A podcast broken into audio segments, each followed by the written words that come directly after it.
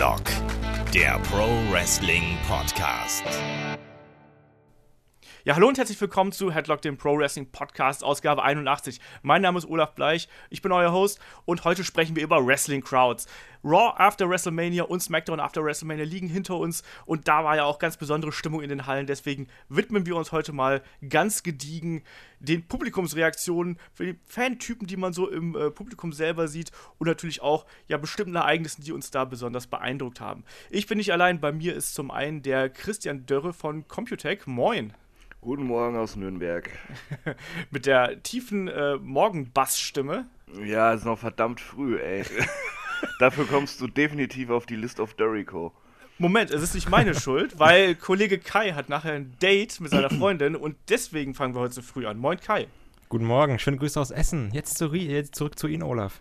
ja, so, so läuft das hier. Ähm, Würde ich sagen, dann legen wir auch gleich los, wenn wir eh schon alle so ein bisschen morgendlich äh, angekatert sind. Legen wir auch gleich los mit den Fragen. Ihr wisst ja, Fragen schickt ihr uns an fragen.headlock.de. Ansonsten erreicht ihr uns bei Facebook, Twitter und auch auf YouTube sind wir da inzwischen sehr fleißig aktiv. Ähm, wer uns was in die Portokasse schmeißen will, der erreicht uns auf headlock.de und da gibt es eine Support-Seite, da könnt ihr über Amazon und über äh, PayPal was spenden. Ähm, da sind wir über alles dankbar. Schließlich brauchen wir auch irgendwie ein bisschen, äh, ein bisschen Unterstützung, ist immer super. Hören wir immer gerne und äh, bekommen wir auch gerne, weil haben wir ja auch ein bisschen Kosten und so. Insofern ist das immer gern gesehen. Aber würde ich sagen, da legen wir mit den Fragen los. Und äh, der Benedikt hat schon vor etwas längerer Zeit äh, einige Fragen eingesendet, nämlich vor der WrestleMania-Season. Und da haben wir ja die Fragen so ein bisschen geschludert und die holen wir dann jetzt nach. Und zwar war die erste Frage von ihm: ähm, Wer ist euer aktueller Lieblingswrestler? Also, äh, nein, sein, euer absoluter Lieblingswrestler. Ach, wollte ich gerade sagen, aktueller wäre schwer. Ja, der, die kommt gleich auch noch, aber machen wir erstmal den absoluten Lieblingswrestler. Also bei ihm ist es Shawn Michaels. Ähm, sobald er dessen Musik hört, dann wird er sofort wieder zum Fanboy. Äh, Kai, wie ist das bei dir? Äh, äh, absoluter Lieblingswrestler. Also definitiv The Rock, weil. Nein. ja, gut. Ich sage mal so, wer jetzt vielleicht so mal einen halben Podcast gehört hat, weiß, dass das ganz stark in Richtung CM Punk geht bei mir, ne? Ich liebe diesen Mann. Ey, boah, boah würde ich den mal treffen. Ich würde ein bisschen weinen und auch ein bisschen geil sein. Beides. Chris, wie sieht's bei dir aus? Boah, das ist verdammt schwer. Ähm, Ellsworth? Ja, ja, auf jeden Fall. Ähm, was, ich, was ich mit Ellie schon alles durchgestanden habe, meine Güte. äh, nee, ähm, ich, ich würde, glaube ich, auf Nummer 1 den Undertaker setzen. Ähm, auf Nummer 2 Shawn Michaels und auf Nummer 3 The Rock. kritisch, kritisch.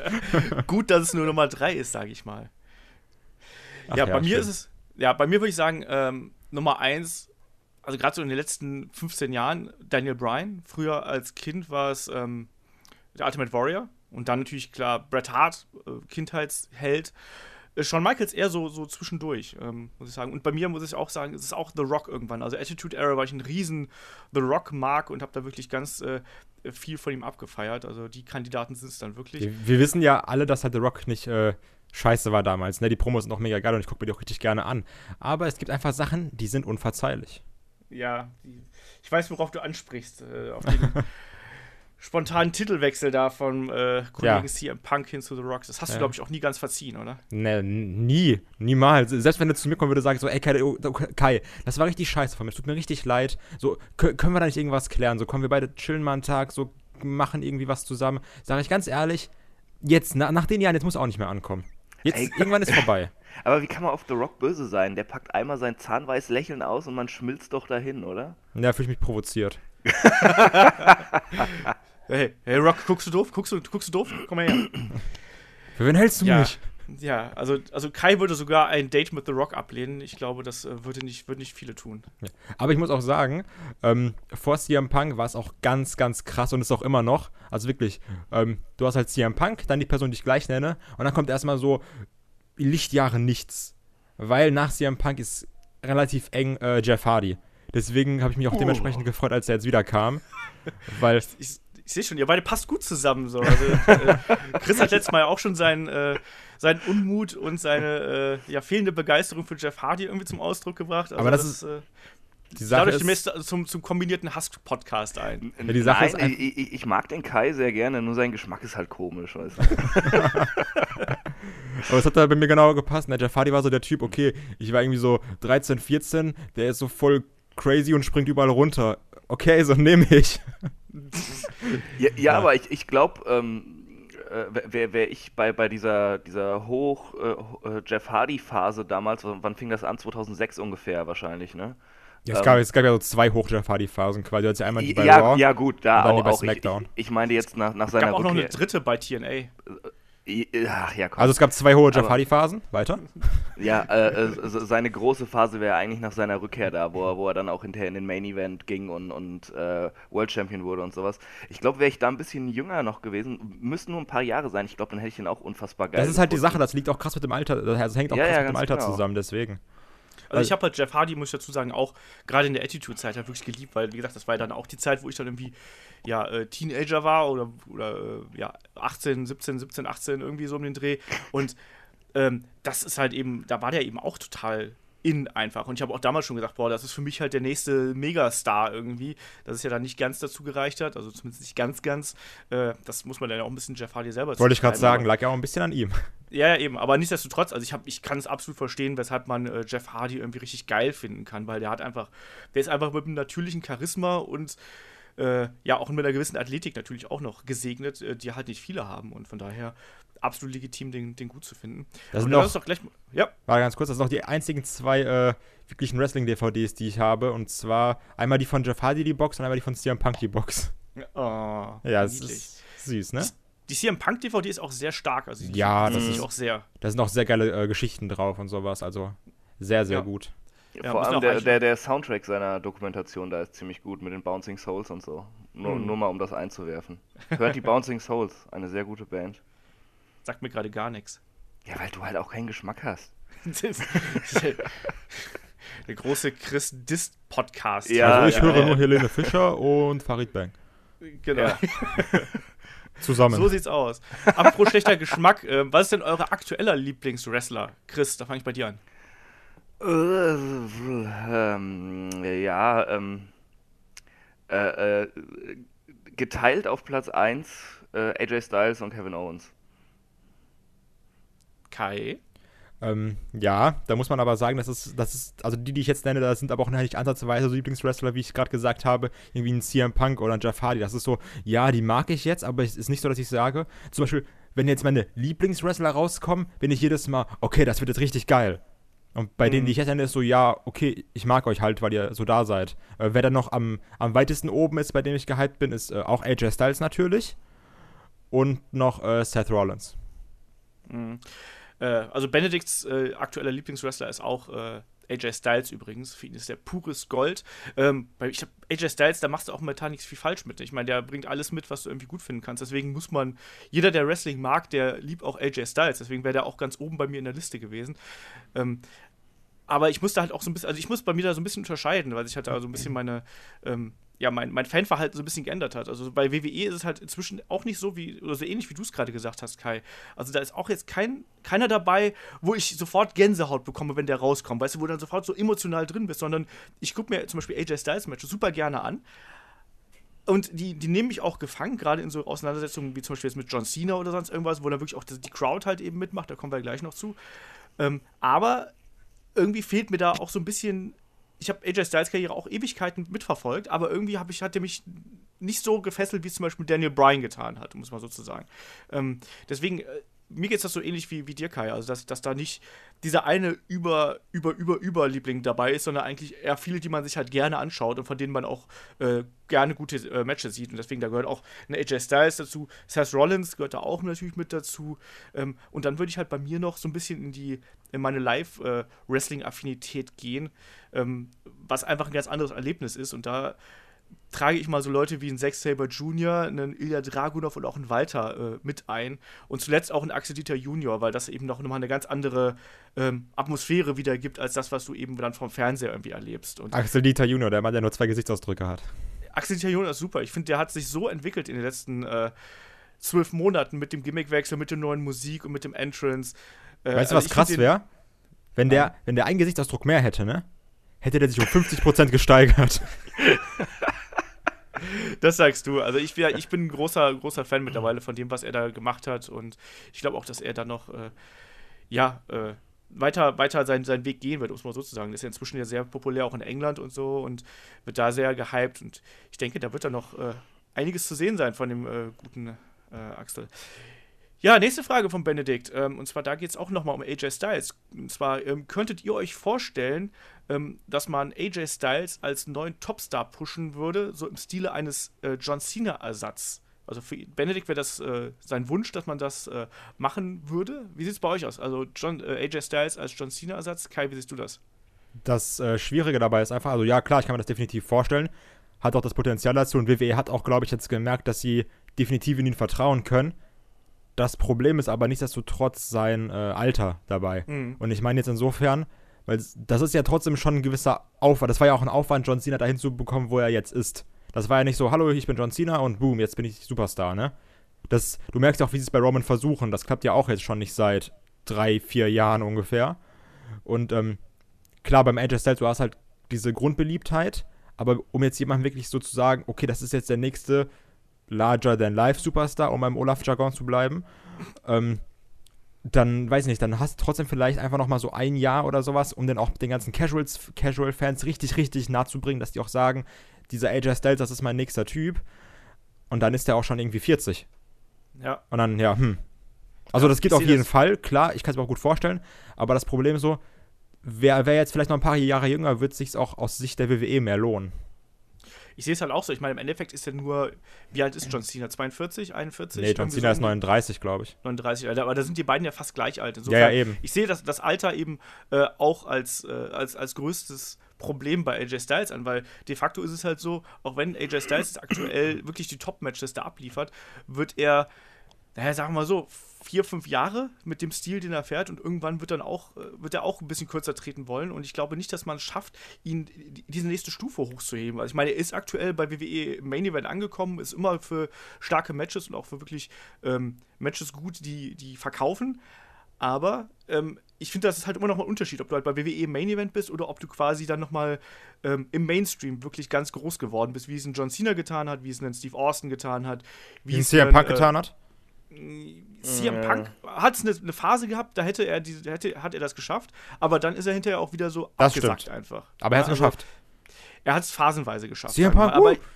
Nee, aber ich finde halt, er hat, er hat nie diesen nächsten Schritt, also diesen, diesen Schritt nach ganz oben und dauerhaft da ganz oben zu sein, das hat er halt nie gescha geschafft. Also wenn du, wenn du jemanden auf der Straße fragst, wer ein The Rock ist, dann kennen die meisten Leute den. Wenn du jemanden, äh, da gibt es auch genug Leute, die einen, einen äh, John Cena kennen, aber einen CM Punk kennen eher weniger. Und seine Phase an der Spitze war ja auch relativ kurz, wenn man mal ehrlich Was ist. ich- wenn ich da mal irgendwie hier den, den David machen kann, einmal reingrätsche. Ähm, ich glaube aber auch, jetzt mal abgesehen davon, dass ich der größte Fan bei Unter dem Planeten bin, aber ich glaube auch trotzdem, dass da nicht wie bei AJ Styles auch teilweise an CM Punk, ach, äh, an der WWE lag. Dass man das lag an beiden, klar. dass man da auch gesagt hat, ja, du bist jetzt zwar so der Main Champ, du bist aber halt nie im Main Event von WrestleMania, obwohl du jetzt eigentlich der Hauptchamp bist von uns und alles. Dass man da auch ein bisschen vielleicht so das versäumt hat, weil du hast ja gesehen, auch da war ja auch in, keine Ahnung, was für, für viele Nachrichtenshows und sowas. Und die, die äh, ganzen amerikanischen Seiten haben ja auch darüber berichtet. Das ging ja schon in Klar. Richtung Mainstream. Also WWE hätte davon, glaube ich, noch viel, viel mehr profitieren können, als sie trotzdem schon haben, aber da hätte man mehr machen können. Obwohl Ja, man auch absolut, sagen also- muss, WrestleMania 28, da, äh, ich, ich mochte Punk ja auch sehr gerne, aber auch wenn er da Champ war, äh, Cena gegen Rock war da weitaus größer als Ja, ja, na klar. Jericho. Sicher, sicher. Ja, aber äh, dass der Summer of Punk auch nicht ideal gebuckt worden ist, äh, ist auch ganz klar. Also WWE hat da auf jeden Fall es versäumt, da nochmal auch mehr Vertrauen in Punk zu setzen und äh, ihn da auch prominenter äh, darzustellen und so. Also ich finde zum Beispiel auch, das ist jetzt meine ganz subjektive Wahrnehmung, ich finde auch sein, sein äh, Record-Breaking Title Reign da, also seine 400, wie viele Tage waren das? 424, 28? 434. 434. 34, ich hab's nicht so mit Zahlen. Ähm, der fühlt sich für mich jetzt auch nicht so geil Nee, an. die. Sache- der war halt lang, aber mehr halt eben nicht. Das Problem ist ja auch, das Geile an CM Punk ist meiner Meinung nach auch nicht mal zwingend diese 434 Tage Title Reign, sondern einfach dieser Money in the Bank Moment, auf den wir auch gleich nochmal kommen werden. Das ist eigentlich so der CM Punk Moment für mich. Und der, diese, diese Title Reign, die fing ja dann erst bei Survivor Series an und so ein Kram. Was ich nicht ansatzweise so geil fand, wie dieses Money in the Bank Match mit John Cena und alles, was halt darum war und alles, was davor war. Ja. Das fand ich halt viel, viel auch geiler. so Magie kannst du halt auch äh, nur schwer wieder neu aufbauen. Ne? Also wenn du dann einmal diesen Faden quasi verloren hast, dann kriegst du den auch nicht wieder. Also das ist halt so. Da, da hat es irgendwann zwischendurch, hat WWE das versäumt, dass man das noch besser aufbaut und dann ging das halt, ging diese Magie halt eben verloren. Und danach war der, der Title Reign war dann zwar sinnvoll und war auch notwendig, um CM Punk eben da im Main Event zu halten, aber es hat dann eben nicht dafür gesorgt, dass er wirklich diesen ganz, ganz, ganz großen Schritt geht, finde ich. Also, das ist jetzt mal so ganz, ganz subjektiv. Und ansonsten ähm, mit AJ Styles, um darauf nochmal zurückzukommen, äh, ich glaube auch nicht, dass WWE den als Cena-Ersatz sehen wird, sondern die sehen als aktuell als einfach einen ihrer, ihrer Topstars. Der macht ja auch seine äh, Interviewauftritte und alles, aber ich glaube halt nicht, dass Cena jemals in dieser Form ersetzt werden kann, weil, sind wir ehrlich, Cena hat die letzten 15 Jahre oder wie lang ähm, dafür gearbeitet, dass er in der Position ist, die er jetzt da hat. Und ähm, der ist halt da eben unangefochten die Nummer 1 und ich glaube, es wird auch ganz schwer werden, ihn da in irgendeiner Form zu ersetzen. Also auch, egal ob es ein AJ Styles, ein Roman Reigns oder wer auch immer ist. Du hättest halt einen einzigen gehabt in, der, in, der, äh, in den letzten zehn Jahren, der es geschafft hätte, aber da ging es ja leider auch schief. Ryback. Äh, das, das, ist jetzt der, der Running Gag hier, der Running Ryback Gag. Das ist der Ryback Gag. Ja. Ja, nächste Frage. Ähm, der Dominik alias äh, The Pig Must Die schreibt uns via Twitter, ähm, wie kann man dem IC-Belt wieder Wertigkeit verleihen, wie beispielsweise unter der Regentschaft von The Miz? Oh. Und wie würden wir den Titel booken? Und er hofft ganz fest auf Ty Dillinger. Ähm, My man. Wie würdest du das machen? Da, darf, darf, ich was sagen? Äh, wie, wie kann man dem IC-Belt Wertigkeit verleihen, indem man ihn ganz weit weg von Dean Ambrose hält? Ja, das, das gleiche wollte ich aber auch sagen. Die, diesem faulen Schwein, ich kann es nicht anders sagen, äh, was der da lustlos an Arbeitsverweigerung abliefert in letzter Zeit, das geht halt auf keine Kuhhaut. Ähm, deshalb äh, äh, der, der IC-Belt war ja immer so, so ähm, der Titel für, für die Arbeiter, für die Workhorses in, in der Liga und deshalb äh, passt er halt überhaupt nicht zu Ambrose. Und ähm, wo, er gerade schon Ty Dillinger gesagt hat, ich glaube tatsächlich, das würde gut passen. Äh, wenn äh, Ambrose den Titel verliert, vermutlich ja noch irgendwie an Corbin, die sind ja immer noch irgendwie am Fäden. Ähm, und Corbin wird irgendwie so, keine Ahnung, zwei Monate richtig schön bedrohlich mit diesem Titel aufgebaut und dann kommt ein Ty Dillinger und nimmt ihm den ab. Das hat schon ähm, einen gewissen Knalleffekt, gerade weil Ty Dillinger eben unfassbar over ist. Und äh, ja, äh, ich glaube auch mit, mit, den, mit diesem ganzen äh, Stil von, von Dillinger könnte, das, könnte man das gut vereinen und ähm, dass er dann hinterher an irgendeinen guten, gut aufgebauten ähm, Heal abgibt wieder. Also das ist eigentlich ganz einfach. Man, man da, der Titel darf nicht von so einem faulen Schwein wie Ambrose gehalten werden. Ich sehe das aber, ich sehe das auch so wie Chris. Die Sache ist nur, ähm, da habe ich irgendwie so, insofern, das klingt immer mega dumm und so elitär, aber da habe ich irgendwie kein Vertrauen in WWE, weil ich könnte mir halt vorstellen, okay, Corbin gewinnt den Titel. Ja. Ja, macht Sinn, weil, aber hier dieses, dass den Ambrose faul ist, ich glaube, das liegt aber auch teilweise an diesem Gimmick, dass also also er, er wirkt halt irgendwie lustlos, aber durch das Gimmick ist das einfach nochmal so potenziert mit 100. Weil er auch ja dieses, dieses, oh ja, ich bin so sloppy und ich bin Dean Ambrose, hey, guck mal. Ja, er hat halt dieses I don't give a fuck about everything Gimmick. Genau. So ein bisschen so, ja, ich, ich mache hier Interviews, weil es halt sein muss, aber eigentlich habe ich da keinen Bock drauf. Und, aber halt nicht mal, dass er so vom Charakter her so ist, sondern es ist einfach, okay, so wird Dean Ambrose dargestellt. Das ist ja, halt ein. Problem und äh, wovor ich halt wirklich Angst habe, dass mit Ty Dillinger, das wäre einfach perfekt. Auch, man weiß ja, den, den liebe ich auch so ein bisschen und ich finde auch den Tenchant ganz geil. Ähm, kann man halten, wie man will. Aber ich kann mir halt vorstellen, dass das wieder so eine Sami Zayn-Sache ist. Dann hast du Ty Dillinger und dann sagst du, ja, okay, dann ist er gerade richtig heiß. Dann ist er so, jetzt muss er nur noch den Titel von Corbin gewinnen. Aber dann sagen die so, ja, aber vorher verliert er jetzt einfach noch 17 Mal und gewinnt er dann 2019. Und dann wundern die sich so, ja, aber warum hat er jetzt kein Momentum mehr, wenn er den Titel gewonnen hat? Irgendwie verstehen wir das nicht. Weil ja, das ja, ja, da, da, da, stimme ich dir zu. Also ich, ich habe auch nicht das, das meiste Vertrauen in das WWE Creative oder Booking Team, aber äh, das war jetzt einfach mal so äh, aus äh, meiner optimistischen Haltung heraus. Ja, aber halt, wenn du, wenn du das gut machst, sagst du so, okay, ja. jetzt am besten beim nächsten Pay-Per-View verliert Ambrose gegen Corbin und dann hält Corbin den irgendwie zwei Monate oder sowas, aber da musst du eigentlich auch Ted Dillinger den schon wieder gewinnen lassen. Weil, wer weiß halt, oder vielleicht auch drei Monate, aber das Problem ist, du merkst es ja auch gerade bei den WWE-Fans, gerade heutzutage, wo wir auch nochmal drauf kommen werden, Euphorie verfliegt bei denen so unglaublich schnell. Also hm. von jetzt auf gleich. Das ist die YouTube-Generation, Kai. Ja, Kennst wirklich, äh, Alle YouTuber richtig schlimme Menschen. ja, ich, ich bin mal gespannt, wie man, wie man Ty Dillinger einsetzt. Ich finde, er ist ja eigentlich so, er, der ist zwar ein harter Arbeiter im Ring, absolut, ne? Und der hat ja auch diese Geschichte hier mit, äh, ich arbeite mich bis an die, an die Spitze vor und so und hat ja auch durchaus irgendwie sein, durch den Tenchant irgendwie so sein, sein, sein, Charisma und so ein Kram, aber ich bin mir nach wie vor nie sicher, ob man ihn da so ähm, stark positionieren kann und wird. Ich glaube, dass er auf lange Sicht irgendwann den IC-Belt gewinnen wird. Ähm, ich habe aber ein bisschen Angst, dass sich seine Rolle so ein bisschen mit der von Sami Zayn überschneidet. Also diese Underdog-Champions und diese Underdog-Charaktere haben wir ja relativ häufig und Ty Dillinger ist auch jetzt für mich jemand, der einen Titel nicht unbedingt dominant äh, halten kann da muss man mal einfach mal, mal schauen, wie sich, das, wie sich das entwickelt und wie wir ihn in der bookt. Ähm, ich sehe es auch so. Also, Baron Corbin muss erstmal jetzt in nächster Zeit den Titel gewinnen. Er hat jetzt ja zuletzt den äh, Street Fight bei SmackDown ähm, gegen Dean Ambrose da ja gewonnen. Ähm, das war auch sehr, sehr wichtig und ich glaube ehrlich gesagt auch, dass das eigentlich der Kampf gewesen sein wäre, den wir bei WrestleMania hätten sehen sollen, so in der Form. Weil das, das äh, Kick-Off-Match, was die beiden da abgeliefert haben, war jetzt ja nicht so pralle und der Street Fight war jetzt da schon wieder deutlich besser. Ähm, aber ich, es wird ja auch gemunkelt, dass Dean Ambrose halt eben zu Raw wechseln soll. Das wird ihm wahrscheinlich oh. auch ganz gut tun. Ich glaube aber, das, allein auch, das dadurch, ist viel, dass viel, viel, viel, viel besser.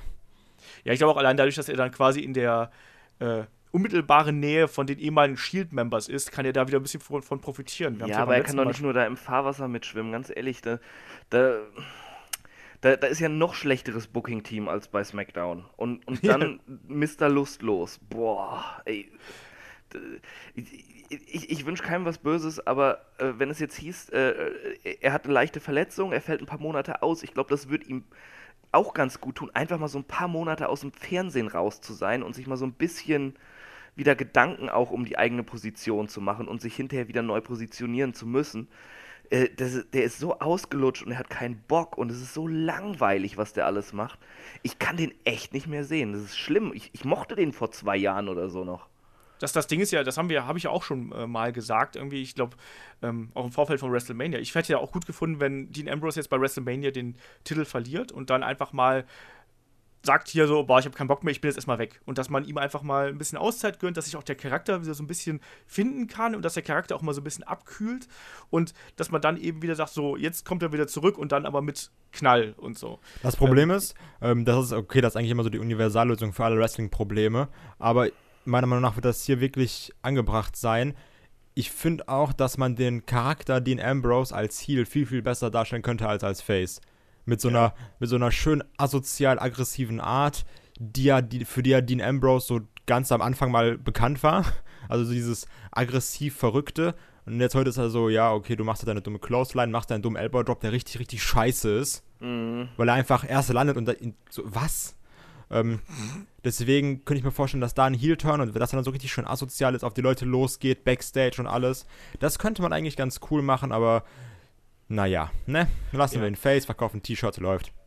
Ja, man muss natürlich auch mal sehen, wie jetzt der äh, Superstar-Shake-Up dann läuft. Es kann ja genauso gut auch sein, dass zum Beispiel äh, Kevin Owens und Dean Ambrose die Shows wechseln. Das heißt, dann haben wir auf einmal den IC-Belt bei Raw und den US-Title bei SmackDown. Das könnte natürlich auch passieren und dann hättest du ja nochmal ein ganz anderes Title-Picture, wie es ja immer so schön heißt. Das heißt, du hast dann auf einmal eine ganz andere Fülle an Herausforderern, äh, die dann zur Verfügung stehen. Ich halte das tatsächlich auch für nicht so unmöglich, dass da dieser eine Titel wechselt, um so ein bisschen äh, Schwung in die Shows zu bringen. Also die Hauptchampions, die sehe ich als Gesetz bei den jeweiligen Shows, aber ich glaube, dass es durchaus eine Möglichkeit wäre, IC-Title und US-Title zu switchen und dann da noch mal ein bisschen Schwung reinzubringen. Andererseits, da hätten wir, wie gesagt, hätten wir Dean Ambrose als IC-Champion bei Raw. Ja, dann gucken wir mal, wie es dann weitergeht. Ne? Also ich weiß es auch nicht genau. Also ich, ich würde mir da auch jemanden wünschen, der auf jeden Fall, wie es Chris auch gerade eben gesagt hat, so ein bisschen mehr diesen wrestlerischen Aspekt da ähm, nach vorne bringt. Oder halt eben den Charakteraspekt, wie es The Miz getan hat. Ich hätte auch absolut damit leben können, dass The Mist den Titel einfach noch ein Jahr hält. Also, weil er hat es zuletzt so gut gemacht. Und dieser Wechsel, der war doch auch nur einfach nur bei SmackDown, oder? Vertue ich mich da? Ja, ja. ich glaube. Ja, also, das, das, hat, das hat mir auch so ein bisschen in der Seele wehgetan. Und äh, ja, also Ty Dillinger wäre garantiert ein Kandidat. Also das muss man halt mal sehen, was der Superstar-Shake-Up äh, bringt. Aber definitiv muss der Titel weg von Dean Ambrose, weil ansonsten funktioniert es nicht mehr. Und das ist eigentlich auch echt schade, dass das nicht mehr äh, so läuft. Ich fände zum Beispiel auch jemanden wie einen Cesaro, fände ich total geil als IC-Champion. Ja. Also jetzt mal absolut unrealistisch, dass der den jetzt irgendwie in nächster Zeit kriegen wird, aber das wäre halt jemand, der das für mich verkörpern könnte. Ich habe, äh, oh, ganz große Empfehlung. Das ist, ich habe es noch nicht gesehen, aber das kann man einfach empfehlen. Was ich da in diesem Internet schon wieder gefunden habe, das ist, was es da alles gibt, das ist unglaublich. Und zwar ein Match von NXT, ne? Einfach so NXT-Match. CM Punk Ja. Und Seth Rollins gegen Cesaro und Chris Hero. Ja. Das muss ich mir angucken. Das klingt so, als wäre das so. Das, das klingt wie das geilste Match der Welt. Ich hab da mega Bock drauf. Ich kam aber noch nicht Das dazu. Das war noch in der frühen Anfangszeit Ja, von, äh, von NXT. das ist einfach- sie, CM Punk Entrance mit seinem Titel einfach bei NXT. Noch in dieser, in diesem halt 2012 oder sowas war das, glaube ich, oder 13. Also ich, hab, ja. ich muss das unbedingt gucken. Äh, du, du hast uns jetzt noch gedisst, dass wir hier die alten Sachen von NXT gucken. Ja, Das ist scheiß mal ja- auf alles Alter, aber da ist CM Punk dabei. Also muss man sagen, beim. Ja, äh, aber, aber wenn das von in- 2013 ist, dann ist er doch schon bitter und. Äh, Nee, da- und- das war und doch unser, das war ja, das war ja bei seiner Title Reign noch. Ah, okay. Ja, aber da war er auch schon leicht verbittert. Also, Oder das ich, hat durfte ich durfte nicht bei WrestleMania Main Event stehen. Aber CM Punk war immer leicht verbittert. Selbst, äh, Ja. egal wo er war, war er immer leicht verbittert. Oh, der Das war auch in den so- Indies verbittert, ja. Ja, ja, Aber der war aber, ziemlich aber der war halt super. Aber er war super. Jetzt lass uns aber nicht weiter abschweifen hier. ja, ja, aber ich habe es ja ganz, ganz kurz noch abschreiben. Ich habe es ja auch mal gesagt. Als ich CM Punk, ich habe ja CM Punk nur einmal, nee, zweimal live gesehen, also einmal bei Ring of Honor. Und da habe ich aber auch schon gesagt, so alter Schwede, Superstar. Ne? Und das war ist er dann hinterher auch geworden. Also dem hat man das dann schon angemerkt. Ähm, gut, weiter im Text hier. Ähm, Christian Berger fragt uns via YouTube, ähm, wer wäre eurer Meinung nach ähm, der beste Herausforderer auf den Universal Title? Also sprich, wer darf als nächstes gegen Brock Lesnar ran? So, Kai. Also der Beste oder wer darf ran, was die WWE sagt? Du kannst sowohl als auch. Also wer, wer als nächstes ran darf, glaube ich, äh, erstmal Braun Strowman. Äh, so einfach, ja, weil, ne, Big Sweaty Man. Ähm, wen ich gerne hätte gegen Brock Lesnar, wäre, sage ich ganz ehrlich, also auch einfach ein Traum, äh, Finn Balor würde ich ganz cool finden. Ich würde die beiden voll gerne mal gegeneinander sehen. Und halt nicht in so einem 3-Minuten-Squash-Match. das das wäre schon mal was. Chris, bei dir? Ähm, ja. Äh, äh, die WWE wird es wirklich so machen, dass dann Braun Strowman und Roman Reigns irgendwie auf Lesnar gehen. Wahrscheinlich wird Roman dann beim SummerSlam gegen Lesnar gehen oder was auch immer. Ist mir, ist mir auch wurscht dann, weil, weil mich das absolut nicht interessiert. Was, ähm, Bella würde ich matchtechnisch tatsächlich auch gerne gegen Lesnar sehen. Ähm, Kann es aber verstehen, dass sie es erstmal nicht machen, weil ähm, Bella halt jetzt so lange weg war und äh, halt äh, dem Publikum wirklich nochmal ein bisschen neuer vorgestellt werden muss, denn er hatte jetzt nicht wirklich viel Zeit bei Raw, als er hochkam, bis er sich verletzt hat. Ähm, was ich unfassbar gerne sehen würde, ähm, wäre, könnte jetzt durch den Shake-Up so kommen, Lesnar gegen Styles. Weil Styles Ja. würde es durch seine Fähigkeiten und da- seine Cleverness sogar tatsächlich auch abnehmen, wenn er Brock besiegen würde. Da wäre ein bisschen, also wäre zumindest für mich ein bisschen Spannung drin, obwohl sie es wahrscheinlich nie zulassen würden, dass so ein Zwerg halt Brock Lesnar fällt. Aber äh, ich hätte echt Bock auf das Match. Da ist ja auch meine Angst übrigens wegen äh, Finn Bella. Also, weil Finn Bella ist jetzt ja auch nicht wunder wie groß irgendwie. Ähm, da habe ich auch ein bisschen Angst vor, dass das eben so ein Mismatch zwischen äh, Lesnar und äh, Bella wird und dass man dann versucht, Lesnar zu schützen, anstatt dass man Bella irgendwie overbringt. Ich meine, klar, Finn, wir haben eigentlich noch aktuell diverse Kandidaten, die halt irgendwie noch ein Rematch haben. Ne? Also Kevin Owens hat auch noch sein Rematch, muss man Mhm. mal ganz klar sagen. Ähm, Finn Bella natürlich auch, weil der ist ja direkt nach seinem Titelgewinn ist er verletzungsbedingt ausgeschieden. Sprich, der hat auch noch ein, einen Rematch in seiner Kasse. Ähm, dann hast du natürlich auch noch so jemanden wie einen ähm, Braun Strowman, der sich ja einfach jetzt beim letzten Mal da schon eingemischt hat. Und ich glaube, dass Braun Strowman gegen Brock Lesnar auch einfach so ein. Es klingt so ein bisschen doof und mir tut es auch echt für Braun Strowman leid, aber Braun Strowman wäre halt einfach ein gutes Bauernopfer für Lesnar. Das ist krass, halt, oder? Aber Braun Strowman ist generell, das wollte ich gerade kurz sagen, dieses, der ist einfach nur Bauernopfer. Der ist immer, ja, wir brauchen jetzt kurz jemanden, der ist krass, der ist irgendwie bedrohlich, aber sind wir mal ehrlich, mit dem machen wir nichts. Hey, Braun Strowman, komm mal her. Das war bei Roman so, das wird jetzt bei Reigns so sein und das ist irgendwie schade um den, weil der ist für einen Big Man krass talentiert, weil ich mag normalerweise keine Big Man-Matches, aber der ist richtig interessant.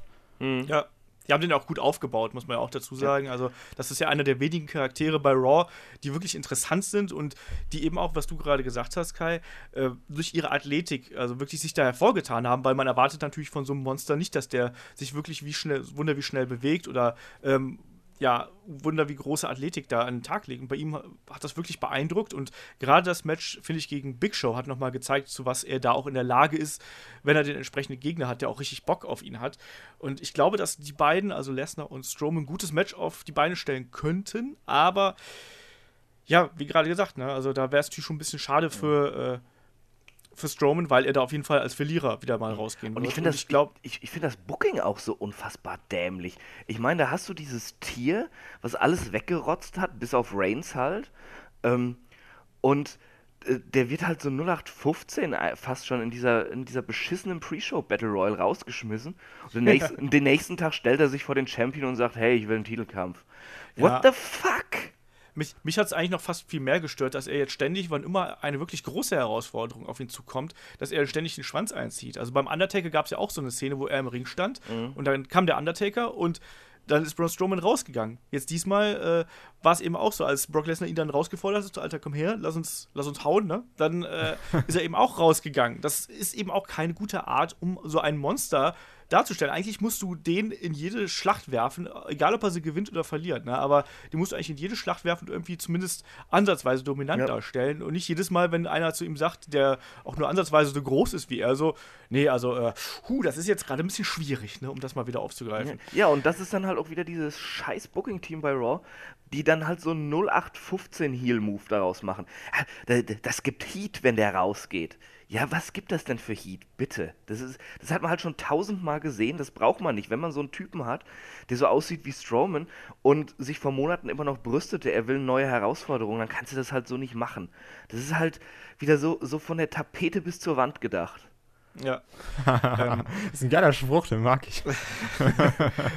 Äh, wie gesagt, Braun Strowman, ich, ich glaube, dass man ähm, sich den Kampf gegen, äh, also von Brock Lesnar gegen Roman Reigns, ich glaube, dass man den sich noch länger aufheben wird. Ich glaube nicht, dass man den jetzt schon rauskloppen wird, deswegen tippe ich auch darauf, dass wir bei ähm, beim nächsten großen Event, wo dann Brock Lesnar mal wieder verteidigt, also ich tippe darauf, dass er zwischendurch nochmal irgendwie so ein kleines, kleine Titelverteidigung macht, aber äh, die nächste große ist ja dann der SummerSlam. Da denke ich, dass man das auch in einem Three-Way lösen wird, wo dann zwar Braun Strowman drin ist, aber wo dann quasi ähm, nein, Quatsch, wo Braun Strowman und Roman Reigns drin sind und wo dann Braun Strowman den Pin fressen muss, damit Roman Reigns nicht sein Gesicht verliert, in Anführungsstrichen. Ne? Mein Tipp. Oh, Ich hab- äh, ich hab auch ich, ich, ich, ich krieg halt richtig Angst. So, so, Triple Threat Match. Strowman frisst den Pin gegen Reigns, dass Reigns neuer Champion ist. Nee, nicht gegen Reigns, gegen Nee, nee, Lesnar. ja, ja, aber, aber das ist jetzt meine Angst. Reigns wird beim, so. beim SummerSlam Champion und dann bleibt es bis WrestleMania, weil Lesnar da dann sein Rückmatch haben will. Weil Nein, er nein, die pass auf. verloren hat. Uah. Was ich sagen wollte, ist, dann gewinnt nämlich Lesnar den Rumble. Oh Gott! Das, das wollte ich nämlich gerade sagen. Weil dann gewinnt Lesnar den Rumble und dann gibt es hier schön bei WrestleMania Main Event Roman gegen Lesnar zum Oh, der 17. Horror. Mal. Der Also halte ich auch, ich halte diesen Main Event auch nicht für so unwahrscheinlich, aber da sprechen wir auch im nächsten Podcast nochmal drüber. Ja. Dann geht es ja dann um den äh, Superstar Shake-Up und um WrestleMania 34. Ähm, also wie gesagt, das sind so unsere Kandidaten, glaube ich, die da äh, in Frage kommen würden. Dann kommen wir auch gleich mal zur nächsten Frage. Ähm, da hat uns nämlich der äh, Kim noch angeschrieben, ähm, nämlich äh, meint ihr, AJ Styles und Finn Balor treffen in diesem Jahr noch aufeinander? Chris, das große Aufeinandertreffen der ehemaligen Bullet Club Anführer hu. Äh, ich sag einfach mal nein. Kann ich mir irgendwie gerade nicht so vorstellen. Kai. Ich habe Angst, dass WWE sagt, ja, okay, wir haben jetzt irgendwie eine Raw in Bad Bergeshausen. Boah, komm, mach mal hier Main Event Finn Bella gegen AJ Styles. von der toten Crowd am besten. Ja, und alle denken sich so- Raw. Genau, alle denken sich so, okay, du hättest es auch einfach bei WrestleMania oder beim SummerSlam machen können mit einer vernünftigen Fehde. Und dass sie das einfach dann so, so als, als Giveaway-Match machen. So wie dann auch tausendmal Sami Zayn ge gegen äh, Kevin Owens gekämpft hat. Also ich habe halt krass Angst, dass die, dass WWE das nicht würdigt in der Weise, wie die Fans oder gerade diese, die Hardcore-Fans das würdigen würden. Davor hätte ich so ein Mhm. bisschen Angst. Aber ich glaube schon, dass glaub- es glaub- kommt. Das wollte ich mich gerade fragen. Ähm, ich sag da mal, erstmal schauen, was der Superstar Shake bringt. Ne? Also eventuell, wenn jetzt äh, AJ Styles zu Raw rübergeht, das halte ich ja für durchaus wahrscheinlich, dann wird man auf lange Sicht auf jeden Fall äh, AJ Styles gegen Finn Bella sehen. Ähm, ich fand es halt auch geil, wenn man den Bullet Club äh, wieder komplett reformieren würde. Ja, einfach also, mal vernünftig, ey. Darauf hätte ich auch Bock. Ja, ja, aber wirklich als, als dominante Stable, auch als dominanter Zerstörer-Stable in dieser Konstellation. Der darf natürlich dann nicht Bullet Club heißen, aber da heißt er halt irgendwie einfach nur Bella Club, Bella Styles Club, Styles Bella Club, keine Ahnung. Wie auch immer, aber irgendwie in einer Konstellation fände ich das halt eben schon spannend. Und ich weiß nicht, ob man dieses Match schon dieses Jahr raushauen muss. Ich fände auch zum Beispiel ein Aufeinandertreffen der beiden bei WrestleMania 34 super interessant. Weißt du, du baust die erstmal als Stable auf, die dominieren, dann kriselt es irgendwann oder die streiten sich um den Titel und dann kriegst du das Dream Match bei WrestleMania. Ich muss diesen Kampf nicht so früh haben, ehrlich gesagt. Ich finde es Mhm. auch ganz gut, wenn das mal so ein bisschen äh, ja, köcheln kann und vielleicht so langsam der Konflikt zwischen den beiden sich äh, äh, aufwiegelt. Und auch da, wir wissen nicht genau, wie AJ Styles jetzt in den nächsten Wochen äh, gebuckt wird. Also wir haben ja letztes Mal schon drüber geredet. Ob dieser Handshake mit Shane McMahon jetzt bei der letzten SmackDown-Ausgabe, war das jetzt ein Face-Turn? War das einfach AJ Styles? Bleibt er halt in dieser äh, Ich bin halt so, wie ich bin Rolle? Mal sehen, ne? Und Finn Bella sehe ich halt auch noch nicht unbedingt als jemanden, den man jetzt sofort in den Main-Event schmeißen muss, sondern eben eher, der nochmal so eine gute, starke Upper-Mid-Card-Fehde bekommt, einfach, wie du gerade gesagt hast, Chris, um sich nochmal zu präsentieren, weil der hatte nur ein Match bei, bei Raw oder zwei, ne, eins und ein, ein Segment und das war einfach ein bisschen zu wenig. Ähm, da muss halt einfach noch irgendwas kommen. Also, äh, ich glaube, der braucht noch ein bisschen Zeit, aber mal schauen, wie sie das, das Ding mit, äh, mit AJ Styles und Finn Bella lösen werden. Vor allem ist so. Finn Bella ja auch jemand, den, äh, den man ähm, behutsam präsentieren muss, weil er ist jetzt nicht gerade so die Charisma-Bombe vom Mikrofon. Finde ich aber man, auch. Den kann, den kann man nicht so 0815 bucken wie viele andere Leute, die, denen man einfach ein Mikro in die Hand drückt.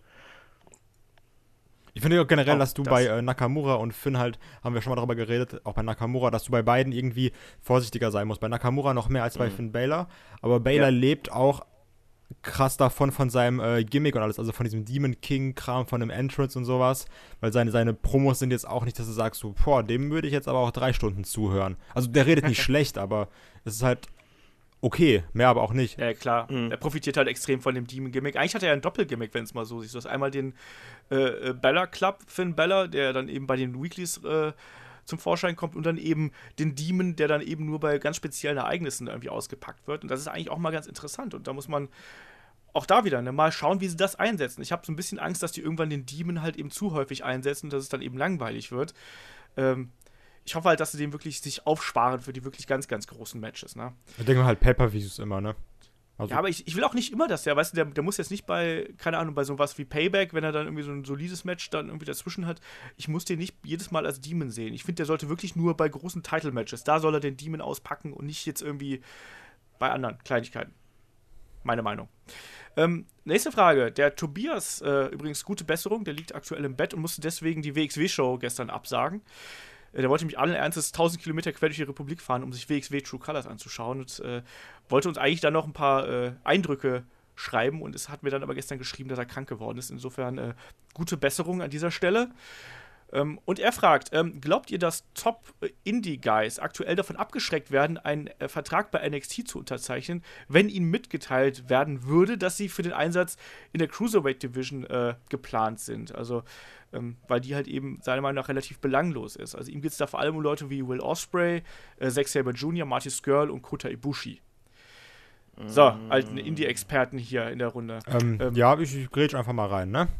Und ja, zwar, mal rein. Weil ich also das Problem ist, ich glaube, du musst da einmal unterscheiden in äh, Indie-Guys. Ich habe mich da gestern Abend Nacht irgendwie um 3 Uhr mit einem Kollegen sehr lange darüber unterhalten, weil im Moment ich folge ja ähm, nach Dingens, nach, ähm, nach WXW hier, habe ich gedacht, Kai, du bist ja hip, bist ja cool, bist ja jung, folgst du mal den Indie-Guys bei Instagram. Das ist ja cool, machst ja, mach, macht man ja so in unserer Generation.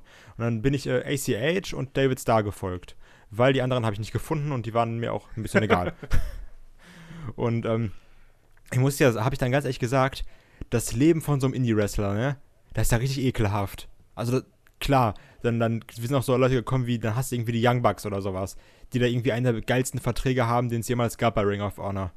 Aber wenn du jetzt wirklich so ein vernünftiger Indie-Star bist, du hast ja ein richtig ekelhaftes Leben. Dann wrestelst du auf einmal in London, dann wrestelst du am nächsten Tag in Amerika, dann machst du danach am Tag danach irgendwie zwei Leather-Matches in Kanada und dann machst du auf die Woche darauf machst du dann irgendwie ein Deathmatch in Mexiko. Um es jetzt mal komplett zu übertreiben, ne? Ja. Aber das ist halt eigentlich echt ein sehr, sehr hartes Leben. Und, ob, und du gehst jetzt ja auch nicht so und sagst, ja, aber dafür, dass ich in Kanada war, habe ich ja mal 5000 Euro bekommen. Sondern du kriegst halt deine Gage, die ist jetzt auch nicht so krass, weil kommt Person B nicht, kommt halt Person C. Und wenn nicht, dann holen wir halt Person E als Ersatz. Ist ja uns auch egal. Weil die Leute sind ja auch eher da, um Live-Wrestling zu sehen. Und klar, du hast halt Indie-Stars, die haben schon Namen. Wenn du jetzt auch sagst, irgendwie ein Will Osprey oder ein Sex Saber Jr., die kennt man einfach, weil da ist der Name schon eine Marke an sich. Ähm, deswegen kann ich mir bei solchen Leuten vorstellen, die jetzt schon bekannter sind, die würden sagen, ganz ehrlich, Cruiserweight Division brauche ich jetzt nicht zwingend. Muss ich nicht haben, weil ich bin auch so als Will Osprey, mich kennen halt genug Leute in den Indies, dass sie sagen, okay, der ist jetzt tritt jetzt da oder da oder da oder da auf. Die kommen trotzdem und ich kriege auch gutes Geld, weil die auch mit mir werben können, wenn die sagen, Will Osprey ist da. Die andere Sache ist, wenn du jetzt wirklich einfach so ein anderer Indie-Typ bist, der jetzt vielleicht nicht so groß ist, aber ein guter Wrestler, dann gehst du, glaube ich, dahin und sagst, okay, wenn ich einen WWE-Vertrag bekomme, nehme ich den sofort, weil das ist gutes Geld für mich und vielleicht auch ein Sprungbrett. Deswegen musst du, glaube ich, sagen, wenn du jetzt ein Indie-Star bist, der vielleicht ein bisschen kleiner ist, ähm, auf jeden Fall würden die das mit Kusshand nehmen. Aber wenn du jetzt so eine große Marke bist, ähm, also in Anführungsstrichen große Marke, kannst du auch sagen, ganz ehrlich, ich gebe jetzt mich nicht für die Cruiserweight Division her. Das ist meine sehr ausführliche ja. Meinung dazu. Äh, ja, und, und die kann man eigentlich auch nur unterschreiben. Es hängt wirklich klar vom Status des Indie-Wrestlers ab. Äh, obwohl ich ähm, mir auch nicht so sicher bin, ob die WWE äh, jemanden eben, der so, so ein ähm, so, so einen hohen Stellenwert in der Indie-Szene hat, wie ein Osprey oder ein Zack Saber Jr. oder ein Ibushi, äh, in die Cruiserweight Division packen würde. Austin Aries? Halt, die, ja, schon, aber das haben sie jetzt halt ver versucht mit dieser Fehde Neville Aries, das wieder so ein bisschen hochzuheben, aber ich, ich weiß nicht, ob sie das machen würden. Äh, müsst mal sehen, aber ähm, für, für kleinere Indie-Guys, ähm, die, die halt nicht so Riesennamen haben wie jetzt die Bugs oder eben Osprey oder so, äh, ich glaube, denen wäre das egal. Die würden dann halt wirklich auch in die Cruiserweight Division gehen. Selbst wenn sie da scheitern, können sie immer wieder zurückkommen in die Indies und haben ihren Marktwert nochmal gesteigert, weil sie eben bei WWE unter Vertrag waren und äh, ständig im TV gerasselt haben. Das ist halt wirklich statusabhängig. Mhm. Man muss da halt eben auch ein bisschen unterscheiden. Ähm, Indie-Guy ist ja heutzutage nicht gleich Indie-Guy. Also zum Beispiel jemand wie ein Osprey oder auch ein Zack oder auch ein äh, Bushi, also die alle dann auch in Japan arbeiten, teilweise auch mit festen Verträgen. Äh, ich glaube, die haben das gar nicht mehr so unbedingt nötig, auch vom Geld her. Ich weiß nicht genau. Ja, genau, das, so meinte WWE, ich das, ja. Ja, ja, eben. Aber ich glaube halt nicht, dass WWE äh, da unbedingt so viel mehr zahlt. Dann hast du doch eben die Leute, die in den USA bei Ring of Honor aktiv sind äh, und, bei, und bei PWG, also sprich, die haben dann da auch ihre festen Bookings. Noch dazu, man darf auch echt gerade bei äh, diesen ganz großen äh, ja, Independent Stars, wie zum Beispiel auch die Young Bucks, die fallen ja auch sowohl in die Kategorie Japan als auch in die Kategorie Ring of Honor, weil die aktuell, glaube ich, sich dull und dämlich verdienen, in Anführungsstrichen. Ich glaube, die sind aktuell die Top-Verdiener einfach in dem Markt. Ähm, was nicht nur daran liegt, dass sie sich die hohen Gagen irgendwie da äh, ranziehen können, sondern auch, weil die natürlich auch ein unfassbares Merchandise äh, Konglomerat dahinter haben. Ne? Also auch äh, Zack selber ja auch mit, äh, mit äh, Suplex und solche Sachen. Da glaube ich, wenn, wenn denen diese Merchandise-Verkäufe wegbrechen würden, hätten die, glaube ich, auch ein echtes Problem. Das ist doch auch. Ich hatte mal ganz kurz eine Frage. Das, ist, da, ist das der Grund, warum Chris Hero Chris Hero heißt und nicht Cassius Ono. Dass er, ähm, dass er halt weiterhin unter dem Chris Hero Namen Merchandise verkaufen kann. Weil es gibt ja wirklich sehr, sehr viel Chris Hero Merchandise. Und ich glaube jetzt schon, dass äh, der ist ja auch schon eine Marke an sich. Und dass die dann weiter über Pro Wrestling Tees oder sowas ihr Merchandise verkaufen können. Weil würde der jetzt ja als Chris Hero zur WWE gehen, würde er die ganzen Shirts nicht mehr verkaufen dürfen. Ja, das kann sein, weiß ich aber nicht. Okay keine Ahnung. Also äh, habe ich jetzt nichts von gehört. Kann natürlich eine mögliche Erklärung dafür sein. Ähm, nichtsdestotrotz ist es halt eben so, dass ganz viele Indie-Wrestler auch durch den Ausstieg vom Pro Wrestling Tees, das sagen ja auch viele, ähm, da wirklich gutes Geld nebenbei verdienen und dann natürlich noch bei den Live-Events nochmal äh, sich da äh, was dazu verdienen, plus halt eben, man weiß ja, dass auch diverse Stars, auch gerade in den USA, da ist es ja auch üblich, dass du dann auch für Fotos oder Autogramme dann auch nochmal Geld, Geld nimmst. Und ähm, ich glaube, dass die wirklich ganz großen Leute, die jetzt nicht bei WWE angestellt sind, um mal den Begriff Indie so ein bisschen zu vermeiden, ähm, ich glaube, dass die es nicht notwendig haben, um bei Tour of Five Live anzutreten. Also ähm, in Austin Aries sehe ich da so ein bisschen außen vor. Austin Aries haben sie, glaube ich, bei WWE, der hat, glaube ich, auch keinen ausgewiesenen Tour of Five Live-Vertrag, sondern ich glaube, da haben sie irgendwie auf halber Strecke gesagt, hör mal, wir brauchen jemanden, der die Sendung ein bisschen aufwertet mhm. und der da auch ein bisschen mehr Erfahrung und Profil reinbringt, der schon aufgebaut ist in seinem Charakter. Deswegen haben sie auch Neville da mit reingeschmissen, einfach weil die anderen Jungs ich meine, machen wir uns nichts vor, die sind alle gut, aber die haben alle eben zu wenig Profil. Also ich, ich liebe einen Jack Gallagher zum Beispiel, aber ähm, den, da werden die Leute auch häufig einfach überdrüssig, wenn, wenn du den halt zu oft präsentierst und zu prominent.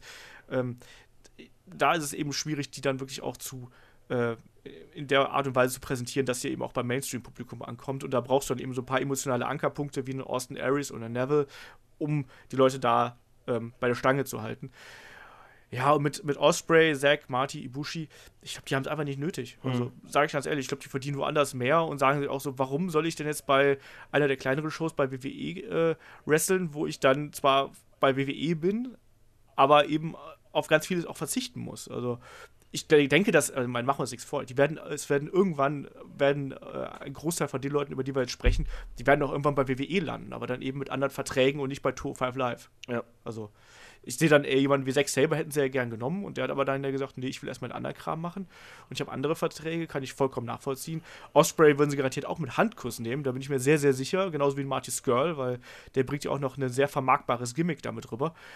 Äh, aber warum, warum sollen die Jungs nicht erstmal ihre Indie-Welle reiten, die sie jetzt aktuell haben und da absaden und dann können sie immer noch sagen, so in ein paar Jahren so, jetzt schauen wir mal, vielleicht hat sich dann auch der, das Gesicht von WWE so verändert, dass sie auch sagen, so, ja, okay, nee, wir setzen euch gleich in einem Top-Spot bei NXT ein oder eben vielleicht sogar im Hauptroster. Und Tour 5 Live ist tot bis dahin.